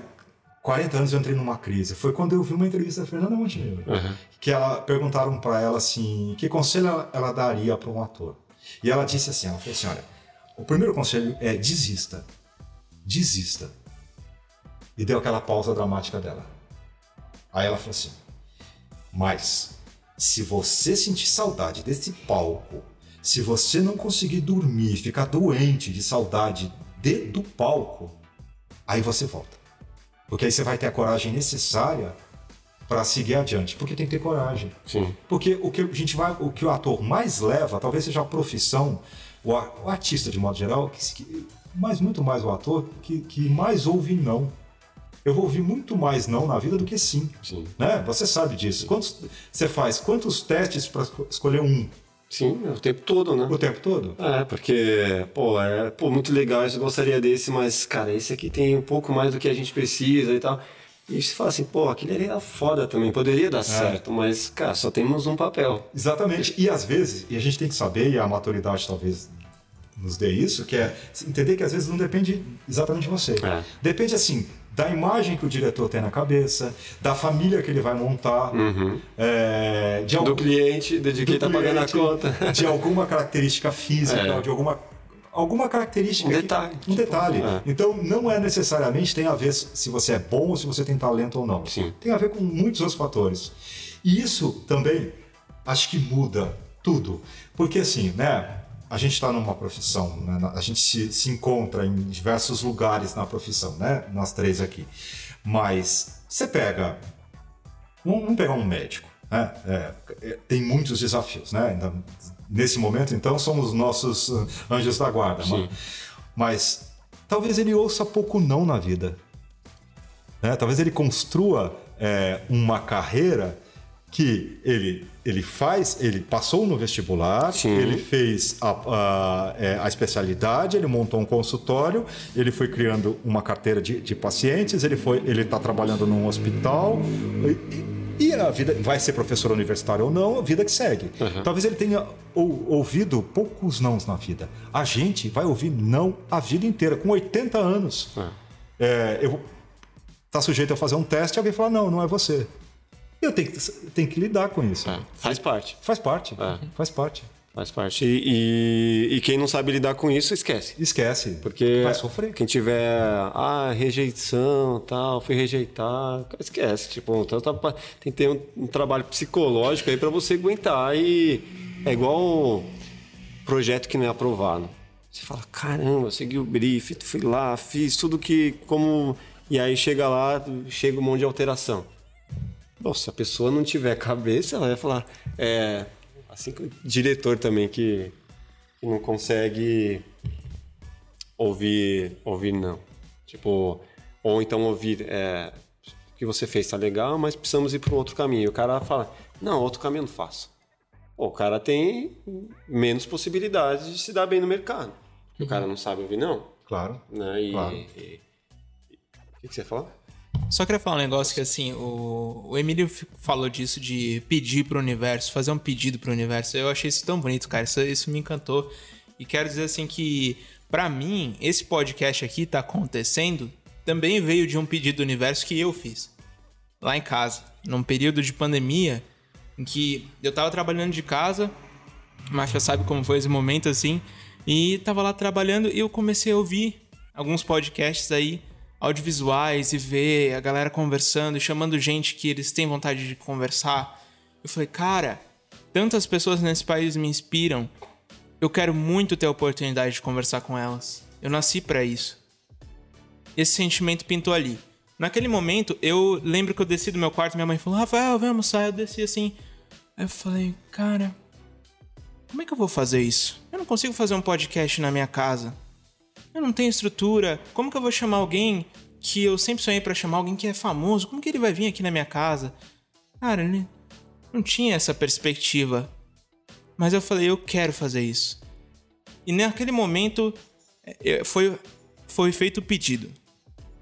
Que legal. Dias depois, a gente. A estrutura mudou, eu comecei a vir pra cá pra trabalhar. Eu e o Máfia, não tem aglomeração, tranquilo.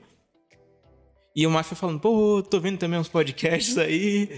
Aí eu falei, cara, eu também, você viu tal? Ele falou, eu tô vendo tal. Aí eu falei, pô, a gente começou a trocar essa ideia, e foi, foi, foi. E um dia eu tava lá trabalhando assim, aí daqui a pouco o Máfia chega e fala: É. Rafael, cara, eu não gosto de modinha. mas a gente vai ter que fazer o nosso podcast. Aí eu, eu abri um sorriso assim e falei, cara, você tá de brincadeira. Quando ele falou aquilo, eu falei, eu senti como se fosse assim, é, o meu sonho vindo na minha direção. Mas é. A, po- a porta se abrindo assim, ó. Cheguei, universo, com o seu sonho aqui, na sua frente.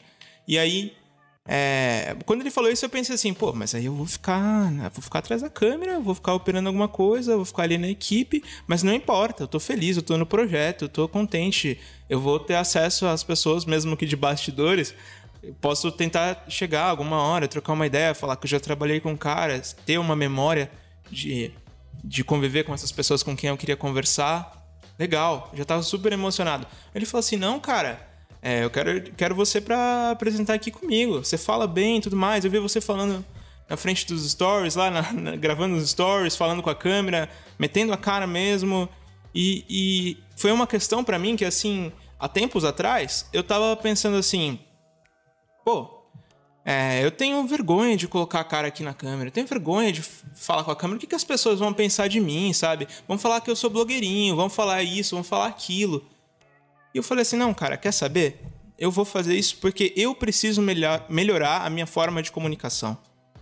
A comunicação pode fazer a pessoa. Quando eu compreendi isso, né? é, eu passei a começar a buscar melhorar. A comunicação é a coisa que pode fazer a pessoa chegar onde ela quiser na vida. Claro. Se a, a pessoa pode chegar na ONU, mas ela tem que saber se comunicar. Então eu falei, cara, eu vou fazer isso pro meu desenvolvimento. Meti a cara, não me importei porque as pessoas fossem falar. E o Mafia me deu essa oportunidade porque eu venci, porque a- a- o medo que eu tinha. Mas eu, eu- acho que isso, isso é uma chave para a vida. Né? A gente tem que saber muito eh, duas coisas. a gente tem que saber o que a gente quer e tem que saber o que a gente não quer. E, e às vezes é, é muito importante saber o que a gente não quer. Tem coisa que eu não quero. Então, se eu já sei que, que eu não quero, eu já tenho metade resolvido. É, e e tem, que- tem que saber mesmo pedir, saber o que você quer da vida, porque senão a gente fica. Eu, eu não gosto muito dessa frase do. Eu entendo o samba, mas eu não gosto muito de deixar a vida me levar, sabe? Sim. É, porque, na verdade, eu prefiro. É, não Paulinho da Viola cantando Não sei eu que me navega. Quem me navega é uma. Quem me navega é o mar. Eu É. acho que tem sim um fator né, que, é, que, é, que é externo a gente, mas eu tenho que saber para onde eu quero ir. Exatamente. Porque senão eu fico à deriva. É, Exatamente. quem, não, quem não sabe pra onde quer ir, qualquer caminho é o, É, já, né, já diz o gato da Alice. o gato da Alice. É, exatamente. Pra, qualquer, pra quem tá perdido, qualquer caminho vale, alguma É. coisa assim, né? Exatamente. Essa, essa história que eu contei pra vocês lá da geografia, É. tem um detalhezinho que eu esqueci. É, eu, quando eu, comecei a fazer teatro em Bauru, eu era meio famosinho em Bauru, assim, tinha, né, Bauru é uma cidade que hoje deve ter 300 e poucos mil habitantes. É, eu tinha 18 anos e fazia as coisas, trazia os artistas, dava aula de teatro, fazia com- comercial lá. E um dia fizeram um perfil meu no jornal da cidade de Bauru, de, de, é, na coluna de cultura, de página inteira. Me entrevistaram e um ano antes eu me formar em geografia, um ano antes de eu é, prestar o Unicamp, eu não tinha nem prestado a faculdade de teatro ainda. E a pessoa pergunta: quais são os seus planos para o futuro? Tá aí, está escrito no jornal. Eu falava assim: bom, daqui a um ano eu vou prestar, eu vou terminar a geografia, eu vou prestar a faculdade de teatro, vou dar, vou passar na Unicamp, vou dar aula de geografia durante os quatro anos que eu estou na faculdade. Eu, eu disse isso um ano antes. Então eu acho que a, a palavra ela tem um poder muito grande. Tem. Com certeza. A gente tem que saber o que quer. Você É, não vê eu- o eu- Sebastian até que teve aqui falando que ele mesmo, quando ele era criança, ele falou pra mãe dele que a marca que se conectasse com ele seria uma das maiores do país. Ele já fazia, é, não previsões, mas projeções de coisas que ele viria a ser. Mas ele não fez a a- essa projeção e ficou esperando as coisas acontecerem. Ele fez a projeção e correu para cabecear lá na frente para enterrar o gol, entendeu? É. digamos assim.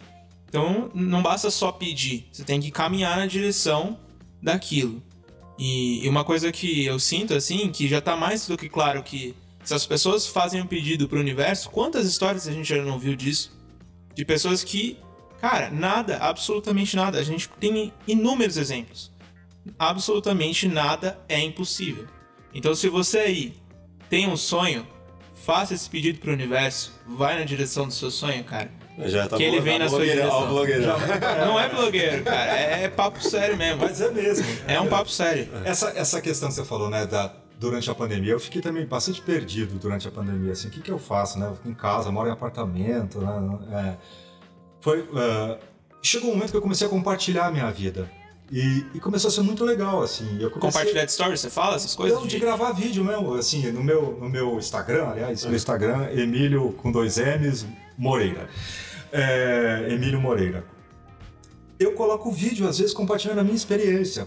E o que, que eu tenho para falar, né? Tem um, um, um, poeta lindo, né, chamado Manuel de Barros, né, que ele fala, ele fala assim que é, o mundo, é, o meu quintal é maior do que o mundo. Então, se eu olho para o meu, é no meu quintal que eu vou descobrir o mundo. É, ele, ele, tem o tamanho, do, ele é maior do que o mundo. Então, o que, que eu tinha para falar? Eu tinha que contar a minha experiência, a experiência de um cara que passou a pandemia sozinho dentro de um apartamento, é, e a experiência de um Você cara. Você não é casado? Não, não, não, não sou casado. Não sou casado. A experiência de um cara que se apaixonou durante a pandemia e quebrou a cara. Eu comecei a contar as, as, minhas experiências e também comecei a falar sobre uma coisa que aos 50 anos eu começo a olhar para o envelhecer. É, porque até então, quantos você tem? Tenho 37. Você não tem a dimensão ainda. Com 37, você fala assim, tá tudo. É, eu tenho muito tempo pela frente. Eu Sim. nem vivi a década dos 40 ainda. Quando eu, eu terminei a década dos 40, o, o ano passado, e fiz 50, eu, eu falei, que agora, caramba, um é um choque. É. No, no, meio de uma pandemia, é um choque. É. Falei, vou falar sobre isso. Sobre o meu quintal. Qual é o meu quintal? É, e aí eu recebo uns feedbacks tão, tão legais, assim, tão interessantes. De quem está na mesma sintonia ali. De né? gente, é. é, de gente que eu não conheço, às vezes me escreve coisas muito bonitas. Falando, olha, o que você está me contando, essa experiência, eu estou vivendo também. Eu tive também. Então, é, eu acho que essa é uma oportunidade. E o, e o podcast também é uma oportunidade Sim. de é, falar sobre é, experiências reais mesmo. Sim, o não convencional, né? É. Porque o que a gente tinha antes como mídia era assim, cara, vamos aí, 15 minutos para fechar o programa, 3 minutos para fazer o post. E o podcast vem com essa outra proposta de, cara, vamos conversar e entender, tipo, sem se preocupar tanto com o tempo. Claro que eu não. Tem uns aí de quatro horas que eu não acho que é, que é o ideal, é. mas às vezes rola um papo interessante por quatro horas você fala, que fora. A gente está tentando limitar aqui uma hora e meia. Né? Por aí. É. Mas é, eu acho que o podcast, o podcast traz essa possibilidade de você conhecer as pessoas um pouco mais a fundo. Sim. Né? E, e, assim, e, e, a gente quer conhecer, né? Quer conhecer. Claro. Porque é, é diferente uma conversa informal ou tipo você lá sentado falando pro Jô Soares, pro Bial tal, tipo um monte de câmera e tal. nunca vivi essa experiência. Mas eu imagino que seja mais limitadora, né? A experiência. É, eu lembrei de uma história é, com o Jô Soares, né? É, quando eu cheguei em São Paulo em 97, duro, Durango Kid, total, assim, não tinha dinheiro para nada. E aí eu fui fazer, eu fazia figuração, não exatamente figuração, mas no programa do Jô, no SBT.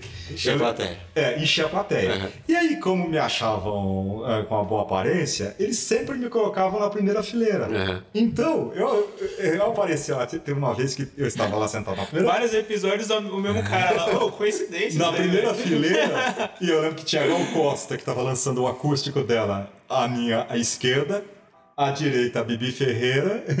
É, e aí eu lembro que a Gal olhou para mim assim, eu não, nunca tinha feito nada de televisão, ela olhou para mim assim. Bom, esse tipo, é, o próximo falar é você, né? E eu lá, assim, me sentindo super importante, é. porque tava fazendo figuração no meio daquelas pessoas. É, mas é isso, né? O caminho a gente faz. Você... Essa é a minha experiência com o Jô Soares. Você tem uh, você acredita em Deus, porque assim, você pede para o universo, você pede para um, algo maior. Mas como você vê a, a, a religiosidade? Assim?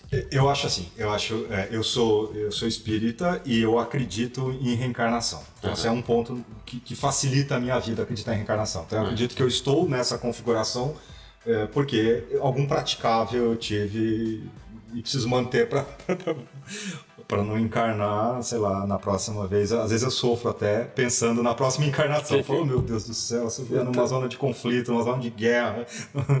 né? Mas é, eu acho que a religião é, a gente tem que ter uma atenção com esse assunto, porque eu acho que existem muitos falsos profetas e, e muita coisa sendo feita em nome de, da religião. Então a pessoa às vezes tem uma religião e acha, acha que tem uma prática. Então eu distingo bem o que é religião do, do que é uma prática. Uma pessoa pode praticar, uh, ser extremamente uh, religiosa sem ter um lugar para ir. Ela pode ser, isso pode ser dentro dela. Sim. É, a sua eu... conversa com Deus ali. Exatamente. Seja, seja lá qual Deus que a pessoa acredita. É. Mas assim, ela acredita num, em algo maior e que acredita no, no bem. Exatamente. É. Exatamente. E ao mesmo tempo eu tenho, né, é, tenho uma música que fala é, fé cega, faca molada, né? É bem isso mesmo, assim. Eu presto bastante atenção também é, num movimento que me preocupa muito, que é uma fé cega que se torna uma arma é, de opressão mesmo, né, de violência, né, de algumas religiões, né, e, e se, se, a gente pegar grandes guerras, são conflitos religiosos. Sim, total. É, por trás, claro, de um de uma coisa capitalista. De um bem maior. É, é, é. Quando é só o capitalismo, eu acho que ainda fica mais fácil de ser resolvido. Agora, quando tem um dogma religioso no meio, aí, aí é um nó que não se desmancha. É. Né? não se desmanche. Então, é, é um ponto de atenção, assim. Como, como que é essa... Assim, eu... eu... Também recentemente, eu, é, até por conta da, da Viviane, a, a nossa produtora aqui, é, comecei a entender um pouco mais sobre esse universo espírita e tal. Outras religiões que eu, para mim, antigamente não conseguia, eu nem, nem tinha olhos, né? Umbanda e tal, ela fala bastante mas eu, eu não tenho convivência, assim, né? eu não sei muito sobre. Você frequenta um centro espírita ou não necessariamente tem, é, que, tem que ir para ser espírita? Você... Não precisa ir, é. acho que você tem muita literatura, mas eu, particularmente, sim.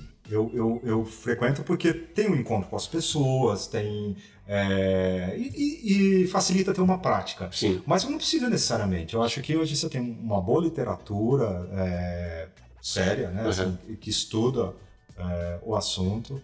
É, e eu acho que independente é, do, de qual seja a religião, o que interessa da religião é a prática. Sim. É, é, a prática. A partir do momento que você acredita que, que o que eu fizer para você, eu vou estar tá recebendo também, pronto, né? Vamos pegar o princípio do budismo, né? Uhum. Assim, é, eu, eu, se eu planto uma coisa, é aquilo que eu vou colher, eu não vou Sim. colher nada diferente daquilo. É o cara que fala que é extremamente religioso, mas é um puta cuzão, né? Você é. fala assim. Qual que, é a, qual que é a lógica? Ah, isso aqui é um remédio que eu tomo de vez em quando. Desliguei, desculpa. De boa. que tá em casa. é, eu, me preocupa muito, é, por exemplo, quando se mistura religião e política. É, eu tenho, de cara, eu tenho uma antipatia muito grande quando eu vejo um candidato, seja ele de qual partido for, não estamos falando de partido aqui, mas que se anuncia como padre, pastor, é, missionário, eu acho que não deveria ser proibido isso. Acho que deveria ser proibido mesmo. Ah, o pastor tal. Sim. Não, é a fulano de tal. Não, não, importa se ele é pastor. Tanto ele colocar, ah, se eu for o candidato, o ator. Não. É... Mas você acha que a questão do, do, do Bolsonaro ter chegado como ele chegou forte tem um, um envolvimento com essa questão religiosa? Sim, sim.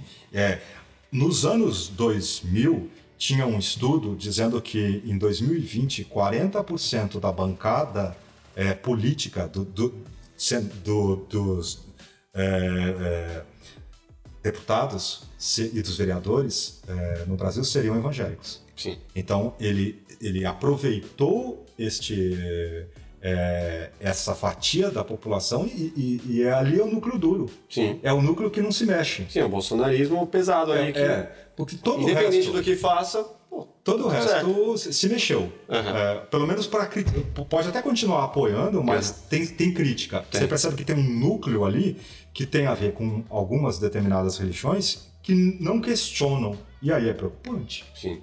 Pô, é, é Até os militares questionam. É. Né? Aí é preocupante, porque, é, porque não se mexe, é um núcleo duro mesmo. Sim, independente do que faça, é. beleza. Tá, é. tá, tá em nome de Deus, sei lá, alguma coisa meio assim que você fala, pô, mas tá misturando. Completamente. Acho que a gente devia viver num país é, laico, um Estado laico, né? É, é o, princípio do, o princípio da Constituição. Uhum. E, e, e, essa é um. Eu acho que os artistas foram é, demonizados mesmo, assim, foram, e essa é a palavra. Sim. A gente, eu tava, na época eu estava gravando lá na Globo, estava muito em contato com artistas é, conhecidos, eles estavam com muito medo. Muito medo mesmo do, do, Bolsonaro ser eleito e do discurso que se construía é, em volta de demonizar os artistas. Então, assim, é como quase como se eles fossem o oposto, se a religião fosse é, a religião, entre aspas, né, essa religião mais pragmática, fosse o opo fosse a moral e os artistas fossem o amoral. Uhum. Né? Por quê? Porque é quem questiona. Quem questiona. O né? ateu. É. O esquerdista. É. E não é, né? Você é de esquerda? É, eu sempre prefiro dar seta para a esquerda do que para a direita. É.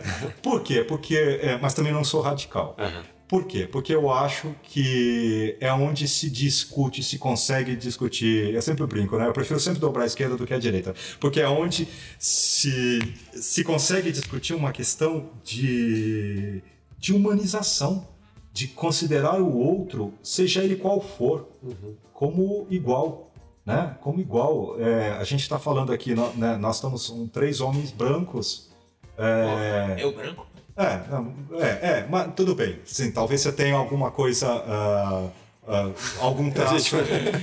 ele, ele não se acha. Mas você já sofreu, por exemplo, preconceito? Cara, eu já ouvi coisas desagradáveis, estava até falando aí no, É. no outro podcast. Mas sofrer preconceito igual o Sebastian, cara, eu nunca sofri. Não, é. Eu não sofri porque eu não me permiti ser ofendido. Entendeu? Tá, é, entendi. Mas vamos pegar, por exemplo, a nossa amiga que está na câmera. É, há 10 anos atrás seria é, impensável, porque é um equipamento grande, pesado, não seria impensável. Então, assim, é, respondendo a sua pergunta, ser de direita ou de esquerda, eu acho que é, a gente tem um centrão que não quer que as coisas mudem, Uhum. a gente tem uma direita que, obviamente, é, privilegia, vai privilegiar sempre o homem branco, hétero e, e rico, e a E o gente capital, tem né? o, o capital, Uhum. e a gente tem uma esquerda, é, que também não é a esquerda radical, que busca avançar em algumas coisas que a gente precisa avançar. Precisa avançar, né? Assim, a gente não pode mais ser o país do feminicídio, o país do. Nem sei as palavras, vai me fugir as palavras agora, mas o país que, que mais mata gay, que mais, é, que mais mata nordestino, que mais mata negro, que está acabando com os índios. É, não dá. Não, não é sustentável. Eu, eu vi uma mas, música. mas, puta, é, é, é complexo, né? É. Porque você fala assim, a esquerda tem, tem tudo isso, mas tem também o lado que, meu, que acha que tudo deve ser estatal. que também é insustentável. É. É. E que você fala assim, mano, não funciona assim, porque se o, o Estado tem o dever de, de gerir tudo, de gerir um estádio de futebol, de gerir a Petrobras inteira, gerir todas as estradas, pô, chega uma hora que é É. insustentável. É, e, e que também a gente tem que ter atenção com relação a essa questão, né? Porque eu acho que a gente está vivendo um momento do país que foi construído em cima de dois discursos. Um discurso religioso, que a gente acabou de falar, É. e o outro discurso exatamente que é esse medo, essa esquerda radical, é, o medo de, vi- de virar a Venezuela ou de virar Cuba, né? É. Então, isso acabou. Nem a Venezuela, nem Cuba se sustenta mais da, da forma que era. Né? Isso acabou. Então, assim, isto é, é, se criou esse fantasma que, que também não é verdade. Né? A gente vive num, num mundo capitalista que tem que conversar, mas também precisa avançar, Sim. né? porque é insustentável. A gente viu na pandemia agora, nós estamos vivendo num país que 60% da população é, tem vulnerabilidade alimentar. Porque não estão conseguindo produzir numa pandemia. Isso é muito sério, gente. Um em cada 10 pessoas, é, seis em cada 10 pessoas estão com dificuldade de se alimentar.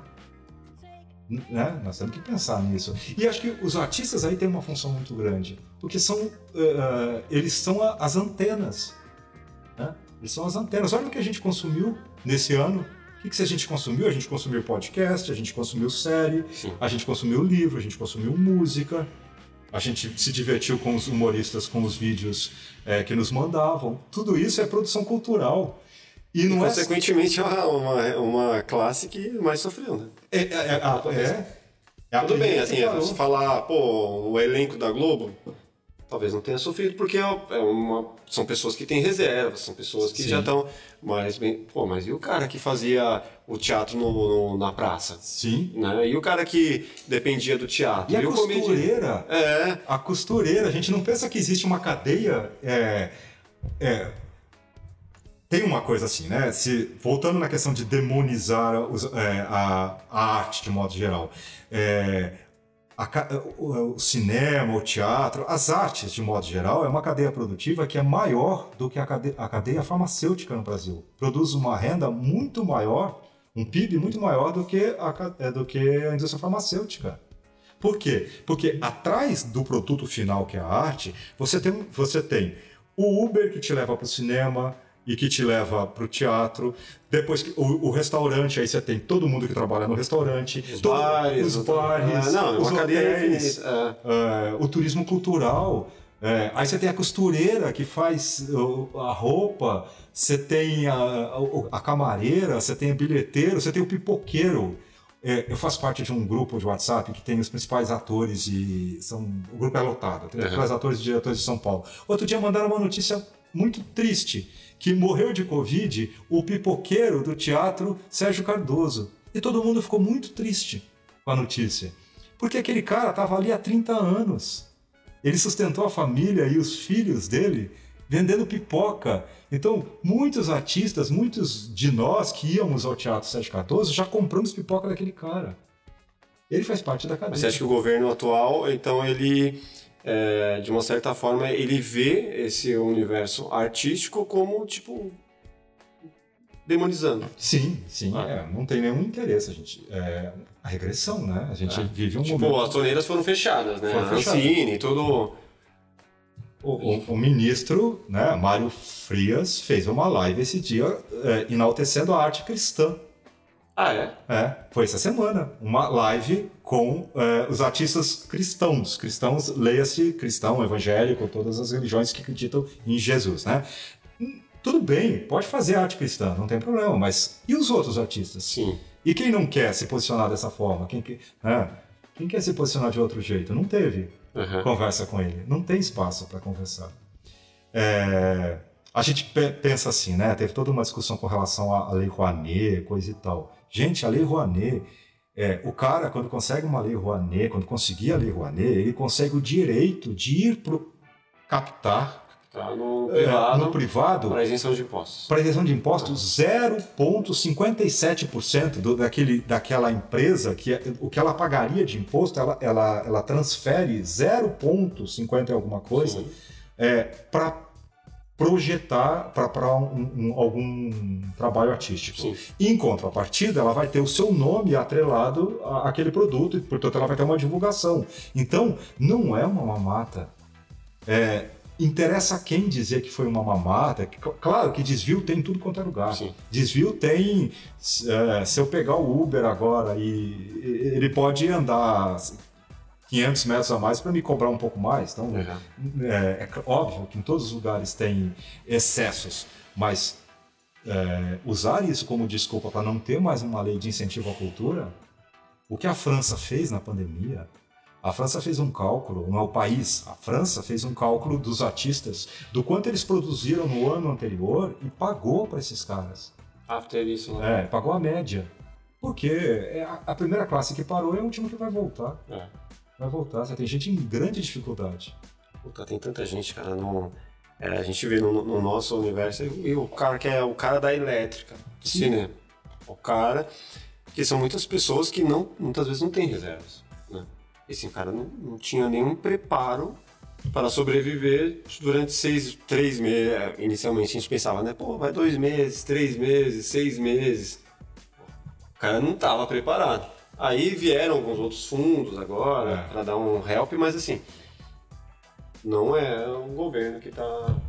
Não é, não é. Eu, eu, brinco que assim, que bom que, que a gente não. Né, é, a ilusão é uma benção, né? Porque quando começou a pandemia, que, que sabedoria que a gente não. É, que bom que a gente não sabia o que vinha pela frente, né? é. né? Porque você imagina um ano atrás o desespero que foi, né? Pra todo mundo. É, a gente sabia que ia durar mais que um ano, que provavelmente nós vamos até o final do ano assim, né? É, a Broadway nos Estados Unidos não abriu ainda. É.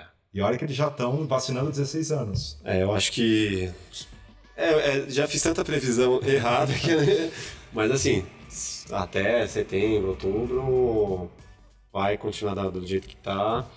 E é engraçado que lá no começo, é, eu conversava com, com um amigo meu aqui, o Edson, falava assim, cara, eu acho que uns quatro meses, no máximo, três a quatro meses, a gente vai estar tá voltando aí, otimista e tal. Ele falou, cara, pode contar que vai ser lá para setembro, outubro. Eu falava, não, você tá louco. 2020, né? O cara é oriental, né, velho? E, não, mas pior que assim, a, a, previsão dele, tipo, porra. Ultrapassou, né? Ultrapassou. Tipo, em setembro, outubro, a gente tava começando a voltar pra cá, né? Teve job. Em outubro, Te... né? Novembro. Novembro, é. novembro. Outubro a gente voltou. Mas assim, até hoje não voltou do jeito que deveria, né? E sabe-se lá quando vai voltar, agora tá dando uma aquecida, mas eu acho que ainda vai longe e é, infelizmente a gente vê tudo isso acontecendo na pandemia sendo tratada como palanque político. Sim. Para que o próximo ano seja. É, as pessoas já estão vendo agora a possibilidade do ano que vem ou se reeleger ou encontrar um caminho aí de Concordo. ser o salvador da pátria é. para que lá na, em 22 tenha a possibilidade de ser eleito. E é inaceitável que seja é, um palanque político, né? É inaceitável. Você pega. Semana passada, pô, eu chorei pra caramba, não tenho a menor vergonha de dizer isso. Pô, perder um cara como Paulo Gustavo, né? E, e perder 411, 15 mil vidas, né? Assim, minha ex-cunhada eh, tem uma sobrinha só, a mãe dela morreu com 46 anos de Covid. É, é inaceitável hoje que alguém é, morra de uma doença que tem uma vacina. Em qualquer lugar. Então, é. assim, então a gente não pode aceitar que seja um palanque político. Não, é, não é possível. É violenta a morte do Paulo Gustavo. Por quê? Porque tem, tinha remédio, tinha, é, tinha uma vacina para isso. E o pior é você pensar, né? A pessoa que tinha. Não, não foi falta de recurso, não foi falta de trata, tratamento com os melhores, nos melhores hospitais, com os melhores médicos, seja lá o que for. A minha esposa recentemente perdeu um tio, né? eu também considerava como tio, médico tratado nos melhores, nos melhores hospitais aqui de São Paulo, e você fala assim, pô, os caras não estão salvando quem tem a poss... O médico, né? O cara tem tudo à disposição, teoricamente. É. Né? Eu, eu, me fiz... Mas assim, não, não, não tem. Imagina se, Deus o livre, quem... Cara, sei lá, eu, você, qualquer um aqui. Não, nenhum de nós não. Fala isso não. Não, mas eu não assim, faz esse pedido pro universo não, velho. Não, não, não, não, faço, mas assim, é, você tem que... É, não dá pra ficar descuidando, né, velho? Tipo, Sim. É. é. infelizmente a, as pessoas tratam também, não é, não é só culpa do governo, mas as pessoas também, pô, o cara que vai pra festa, que não deveria tal... Não, não, é. não dá para falar também que você tem que ser ali regrado, que tem que é. ficar trancado dentro de casa, porque o cara enlouquece também, se não vai morrer de jeito, vai morrer do outro. Claro. Mas assim, Muita gente descuida muito, né? Muito, tipo, muito. Pô, cara... Agora, assim, eu, eu aprendi, essa pandemia me ensinou algumas coisas. É, uma das coisas é, eu estou muito menos ansioso. Eu era bem mais ansioso, porque eu tentava planejar o meu futuro. Uhum. Então, assim, ah, pô, eu, eu preciso fazer televisão esse ano, eu preciso fazer um filme, eu preciso fazer não sei o quê. Preciso... Aí veio a pandemia e veio a pandemia e disse para todo mundo, não vai fazer nada. Você não tem controle de nada. E assim, eu não ter controle de nada me colocou muito mais na minha vida hoje em dia no aqui e agora. Sim. agora eu estou aqui, estou feliz de estar aqui com vocês. Porque é o que eu tenho e é, é o que cada um de nós tem. Exato. E acho também que eu fico perguntando assim, por que nós estamos vivendo isso? Né? Porque quando nas previsões todas, né? Nostradamus, qualquer, né, qualquer previsão que tenha sido feita. É, quando se imaginou que uma partícula minúscula, invisível, é, fosse parar o mundo inteiro? O mundo parou. Vamos pensar nisso, gente. O mundo está parado. Parou, todo mundo parou, todo mundo voltou para dentro de casa, todo mundo voltou para dentro de si. Sim. Se a gente não sair daqui, deste lugar melhor do que a gente é, a gente não aprendeu.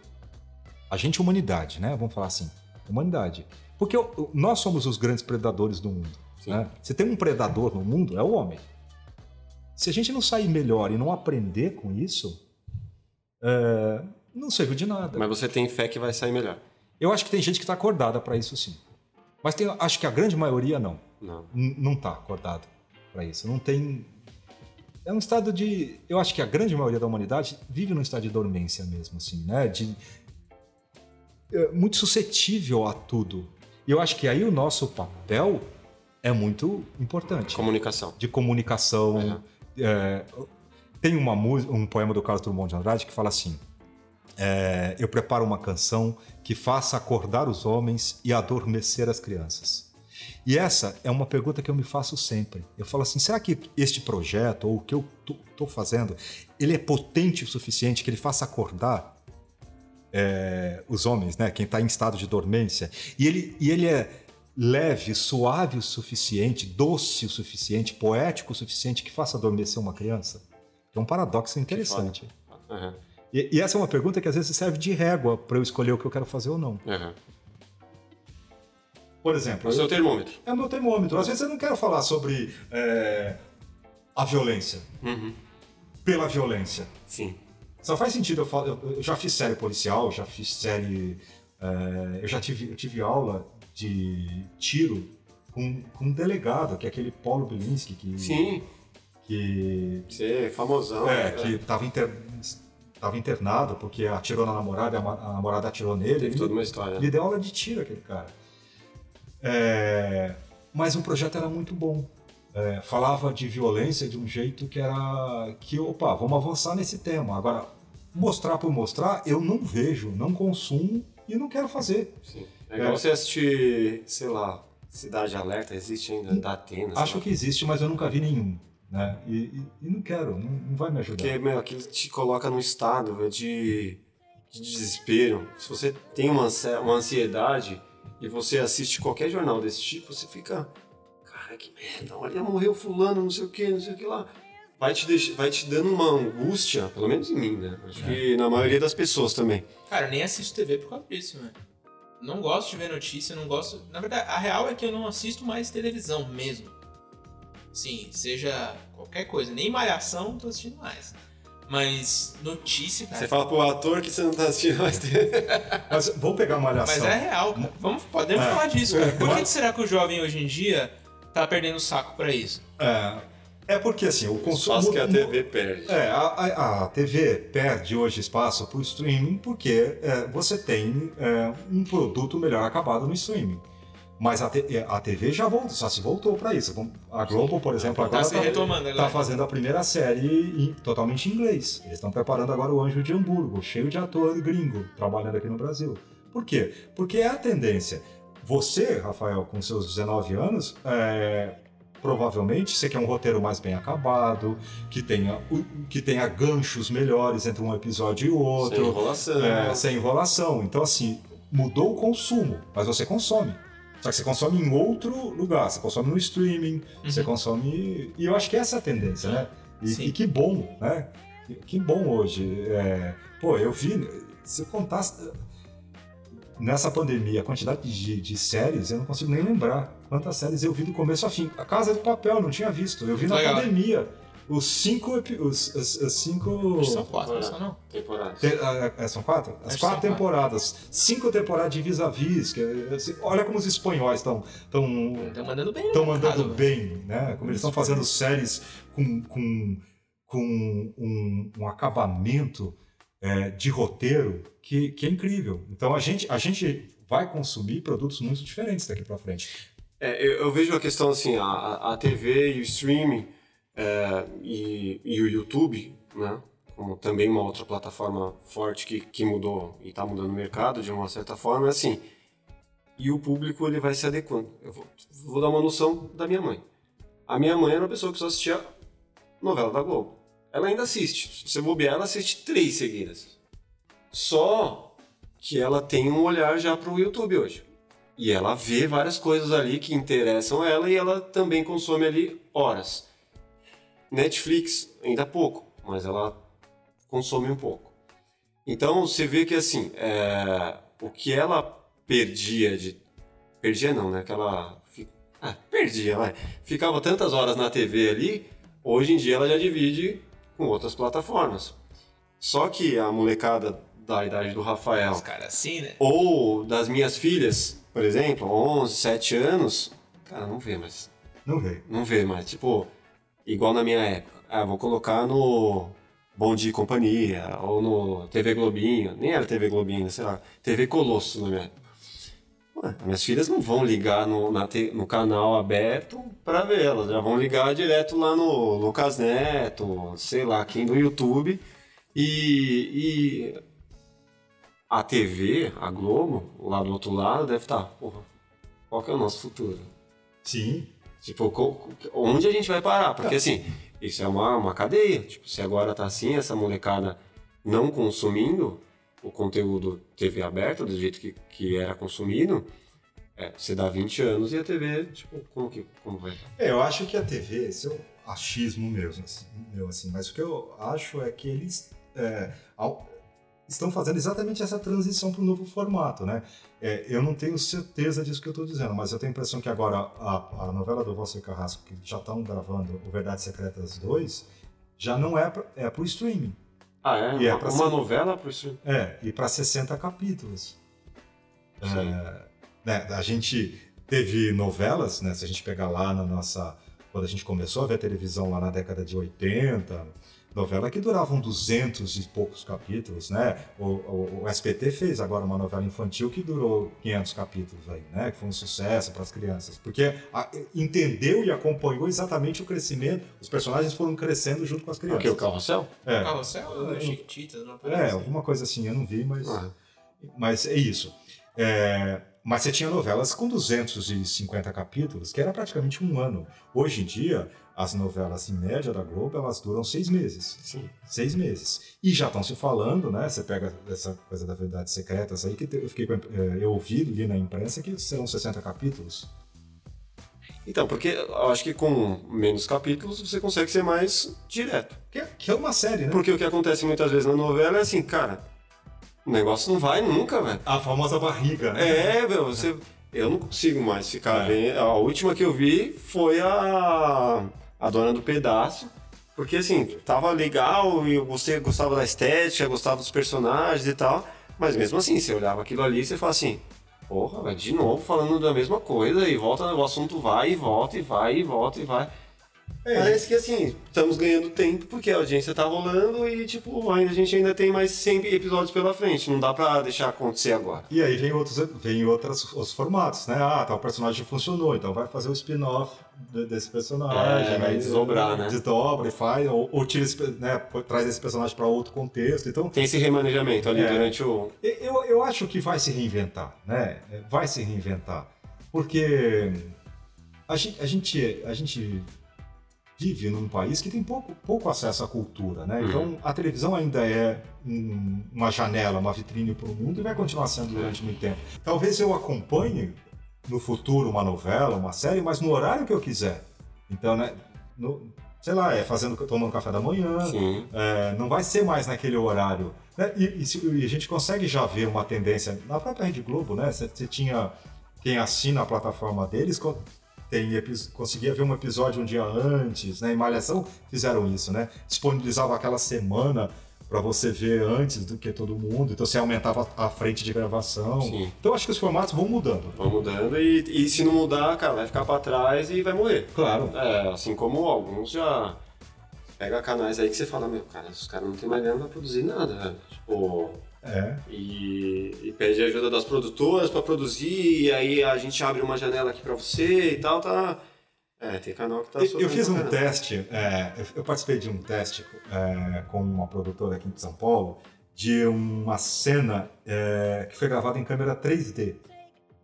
É, não sei se você já tem acesso a esse tipo de tecnologia. Câmera 3D É. ou realidade virtual? É, aquela câmera 360. Sim, sim. É. E era muito legal, porque você via no celular. É imersivo, né? Imersivo e você, VR. é, você consegue ver. Porque parece que quando começou, descobriram que era um sucesso no pornô, né? Sim. É, Cara, você consegue ver a mina de É, baixo, você, consegue pode- ver o cara é, de você lá. a câmera vai aonde você quer. Aí, pô, mas pode ser uma tendência muito legal futuramente para o cinema e para televisão. Teve uma época que o Fernando Meirelles tinha, até ele, eu vi uma entrevista dele que ele estava com esse desafio de usar essa tecnologia, mas com uma narrativa que justificasse ter essa, essa, essa, essa tecnologia. Porque ter por ter, é. a ação ali e do lado de cá não acontecendo nada, Exatamente. você fala assim, pô, vou virar pra cá pra quê? Você vai ter que ter um roteirista que construa é, também um pensamento... É, é, um pensamento 360. 360 Porque né? senão é só a tecnologia pela tecnologia. Então a gente, a gente assim, a gente tá Vocês falando... fizeram isso? Fizemos. A gente está falando de uma coisa que é... A gente não tem nem noção ainda da dimensão do que, do que vai existir daqui a 10 anos. Sim. E ah. todo mundo é tão rápido. É, porque todo mundo muda rápido demais. A gente não tem noção Tu, uh, agora, a história, se a gente pegar, né? A história não muda, não. A história não muda. É. Então, a gente vai ter sempre trabalho. Como, como diretor, como roteirista, como produtor, como cameraman, como... A gente sempre vai contar a história. É, você vai se adaptando, né? É. Você vai mudando a plataforma, o software, a linguagem, né? O que era HD, que era SD, HD, Full HD, 4K, 8K, meu, isso vai mudando. Vai mudando. Mas se você não tiver a boa história ali por trás. É. Eu, vi, eu, vi, algumas séries assim muito malucas. Que eu, por exemplo, eu vi uma série que tá no Netflix chamada Boneca Russa. Eu tô aguardando ansioso a segunda temporada. Ah, minha esposa viu. Episódios de 24 minutos. 24 minutos. O que, o que acaba sendo um problema, porque a gente está acostumado a ver televisão muito tempo. Você vê a temporada inteira, que são oito episódios, numa sentada. Então, mas é, eu, eu acredito que o Netflix já faça isso para te prender ali mesmo e você fala assim, pô, vou ficar três horas, quatro horas, sei lá quanto tempo vai durar todas. Mas assim, é, é, uma forma dele conseguir te prender ali. Se ele te, curte, né? É, se ele, te, se ele te é. prender ali por seis horas, pô, bingo. É isso. Né? É. Mas, mas aí você vê uma possibilidade, pô, uma série de 24 minutos. É... Já tem um custo de produção menor, já tem isso. E é incrível. É. E aí você consegue ter um roteiro que nada escapa. Né? Você tem um controle melhor sobre a história. Tudo muito objetivo. Tudo muito objetivo. É. É. Então, assim, eu acho que é, nós vamos sobreviver. Qual tecnologia vai ser usada? Não sei. É. Né? O meu sonho, meu sonho é que um dia é, que a gente já nasça com o microfone embutido. Porque, assim, sempre o problema do som, né? Você grava uma puta cena, você tá emocionado, você chegou no lugar, tudo funcionou, aí o som falou, ó, oh, pra mim não valeu. Putz, é, né? Então, assim, acho que talvez um dia a gente tenha é, uma tecnologia de captação de som que seja diferente, mas vai ter. Vai, né? sem dúvida. É. é. eu acho que é isso, Rafael. É, aquele lance lá da, da, da trilha, você não falou. Vamos chegar nesse ponto. Acho que é Vou dar a explicação de novo, né? Dá, lógico. Vou ter que dar a explicação de novo. Demorou. Só me concentrar.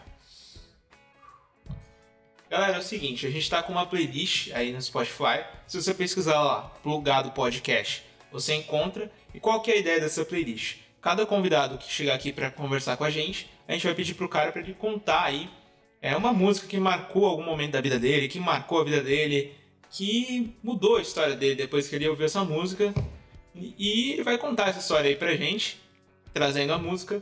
Assim a gente vai colocar essa música nessa playlist e cada convidado trazendo uma música, a gente vai somando ali as músicas que os convidados trouxeram para que vocês possam ouvir as músicas e que essas histórias cheguem em vocês e marquem a vida de vocês também, inspirem vocês a serem pessoas melhores e sempre maiores. Demorou? Então eu vou aqui perguntar pro Emílio. Emílio, me diz aí uma música que marcou aí a sua vida. Cara, eu podia escolher muitas músicas. Eu, assim, eu sou um cara que coleciona CD e vinil. Eu tenho ainda CD e vinil. Algum dia eu vou ter que sair do meu apartamento e deixar só os CDs e os vinis, porque não cabe mais onde colocar. Mas aí, é, eu pensei em várias, mas eu decidi por uma, é, fugindo do óbvio, assim. Eu vou escolher uma música francesa chamada La Bohème, é, com Charles Aznavour. Uh, por quê? Porque, assim, se alguém me perguntasse quem eu queria ser, eu queria ser o Charles Aznavour, que foi um cantor armênio que, que viveu na França, morreu há uns quatro anos atrás, com 80 e poucos anos. Eu consegui ver um show dele. É, e fala sobre a música La Bohème, fala sobre uma boemia, sobre um tempo que não existe mais, que é um tempo que, que se corria por Paris e, e se dançava e se comemorava e, se, e, se, e bebia até de manhã e, e, e, sobre uma boemia que não existe mais. Né? E eu acho que a gente está precisando novamente viver é, essa liberdade né? da, é, de, de viver, de sair por aí, de, de, de, festas, né, sem medo, de... Mas não tão cedo, viu, galera? Não, não, não, tão cedo. Então, assim, de uma boemia de um tempo que não existe mais. Acho que a gente está tão fechado, está tão para dentro que, às vezes, eu ouço La Bohème com o Charles Aznavour, assim, dez vezes. Eu ponho e fica ouvindo, fico ouvindo, ouvindo, ouvindo, ouvindo, ouvindo, ouvindo. E eu, quando eu vi o show dele, eu vi aqui em São Paulo. E ele já tinha mais de 80 anos e ver aquele, aquele homem cantando do jeito que ele canta, com aquela voz dele, dançando com mais de 80 anos, eu, eu pensei, falei assim, eu quero ser assim, eu quero, quero isso para mim, eu quero ter essa, é, essa liberdade que ele tem uhum. No palco. Então, assim, é um cara que eu, que eu amo e eu adoro Paris. Sim, Paris é um. Se eu pudesse, eu viveria em Paris. Sim, é um lugar que eu gosto muito. Já fui muitas vezes. Então, La Boheme aproveitem a música. Espero que vocês gostem. Com certeza. Dá uma olhada lá. Legal, cara. Eu gostaria muito de, de agradecer a sua presença, da, da moral que você, que você deu aí pra gente participando aqui. É um papo para mim, cara, muito construtivo, muito inspirador aí para muita gente também. Acredito que é, a galera vai gostar, vai comentar, vai compartilhar. E, cara, conta pra gente aí o que você precisar sempre. É, a gente está à disposição aí seja pro que for. E foi muito legal, Rafael tinha, já tinha falado super bem de você e, cara, demais, cara. Muito, muito obrigado mesmo. Pô, eu, eu adorei. tava gravando é isso? Ou a gente vai começar? Porque pra mim foi uma conversa aqui, só faltou um cafezinho aqui pra gente. Foi uma delícia conversar com vocês. É, esqueci até que a gente estava né, né, gravando. É, isso é legal. Isso é muito bom. É. Então, eu espero que quem esteja ouvindo aí do outro lado se divirta também e entre na nossa conversa e busque nas suas memórias, né? Vá no seu quintal, né? Porque lá no seu quintal você tem a resposta para o mundo todo. Legal. Deixa de novo os, as suas redes sociais, o que o... É, o que eu mais uso hoje é o, é o Instagram. O Instagram é Emílio, com dois M's, Moreira. Emílio Moreira. E tem algum projeto que você queira divulgar? Alguma coisa que você, que você queira contar aí pra galera? Alguma novidade? Tem, tem eu tenho dois filmes para serem lançados. É, um filme chamado Primavera, que já está ganhando alguns prêmios nos festivais aí, já ganhou, acho que não me engano, dois ou três prêmios pelo mundo. É da O2? É, a O2 acabou de comprar o filme. O filme foi feito em 2005. Olha quanto tempo a gente demora para cinema. Eu faço pai da Ana Paula Rose. A Ana Paula Rose não tinha parado ainda de atuar. Né? Ela estava no, no auge da carreira dela. Claro que tem um salto na história, né? Uhum. E faço o filho da Ruth de Souza. Hoje seria o aniversário da Ruth de Souza, ela faria 100 anos, que para quem não sabe, a Ruth de Souza foi a primeira atriz negra de projeção, atriz preta de projeção nacional, ganhou um, o principal prêmio é, da França. É, ganhou Cannes, então assim, uma pessoa importantíssima para nossa cultura. Eu faço o filho dela no filme. Vai ser lançado assim que terminar a pandemia, chama Primavera o filme. Um filme belíssimo que conta 150 anos da trajetória de uma família e, e é, eu estou num filme também inédito, que eu não sei como é o nome, mas é sobre. Que chama Estúpido Cupido. É sobre a vida da Celi Campelo. Eu faço também esse filme, deve ser lançado assim que terminar a pandemia. E aí, projetos novos agora de cinema e, e, televisão é só depois da vacina mesmo, né? É. Porque tá todo mundo esperando a vacina. Essa semana eu, eu gravo um curta, começo a gravar um curta. Demais. É. Vamos chamar ele para fazer umas curtas também. Opa, vamos lá. Se quisesse. Vamos lá. Maravilha, cara. Suas considerações. Pô, agradeço demais, Emílio, por ter colado aí. Na semana passada a gente tentou marcar de conversar e tal, não deu muito certo. A gente tava correntaço, velho. Mas eu agradeço demais a compreensão.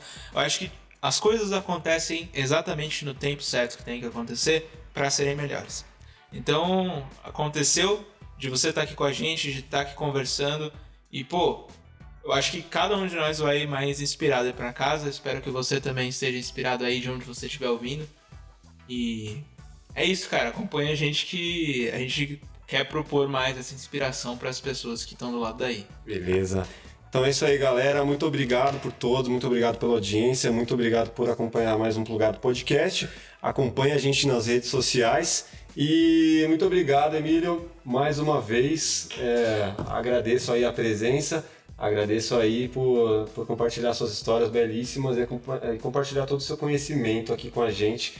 É, com certeza foi muito inspirador e vai ajudar muita gente também que está assistindo aí. Valeu! Valeu, Rafael! Valeu! Valeu! Muito obrigado, grande abraço. Até o próximo. abraço. Valeu.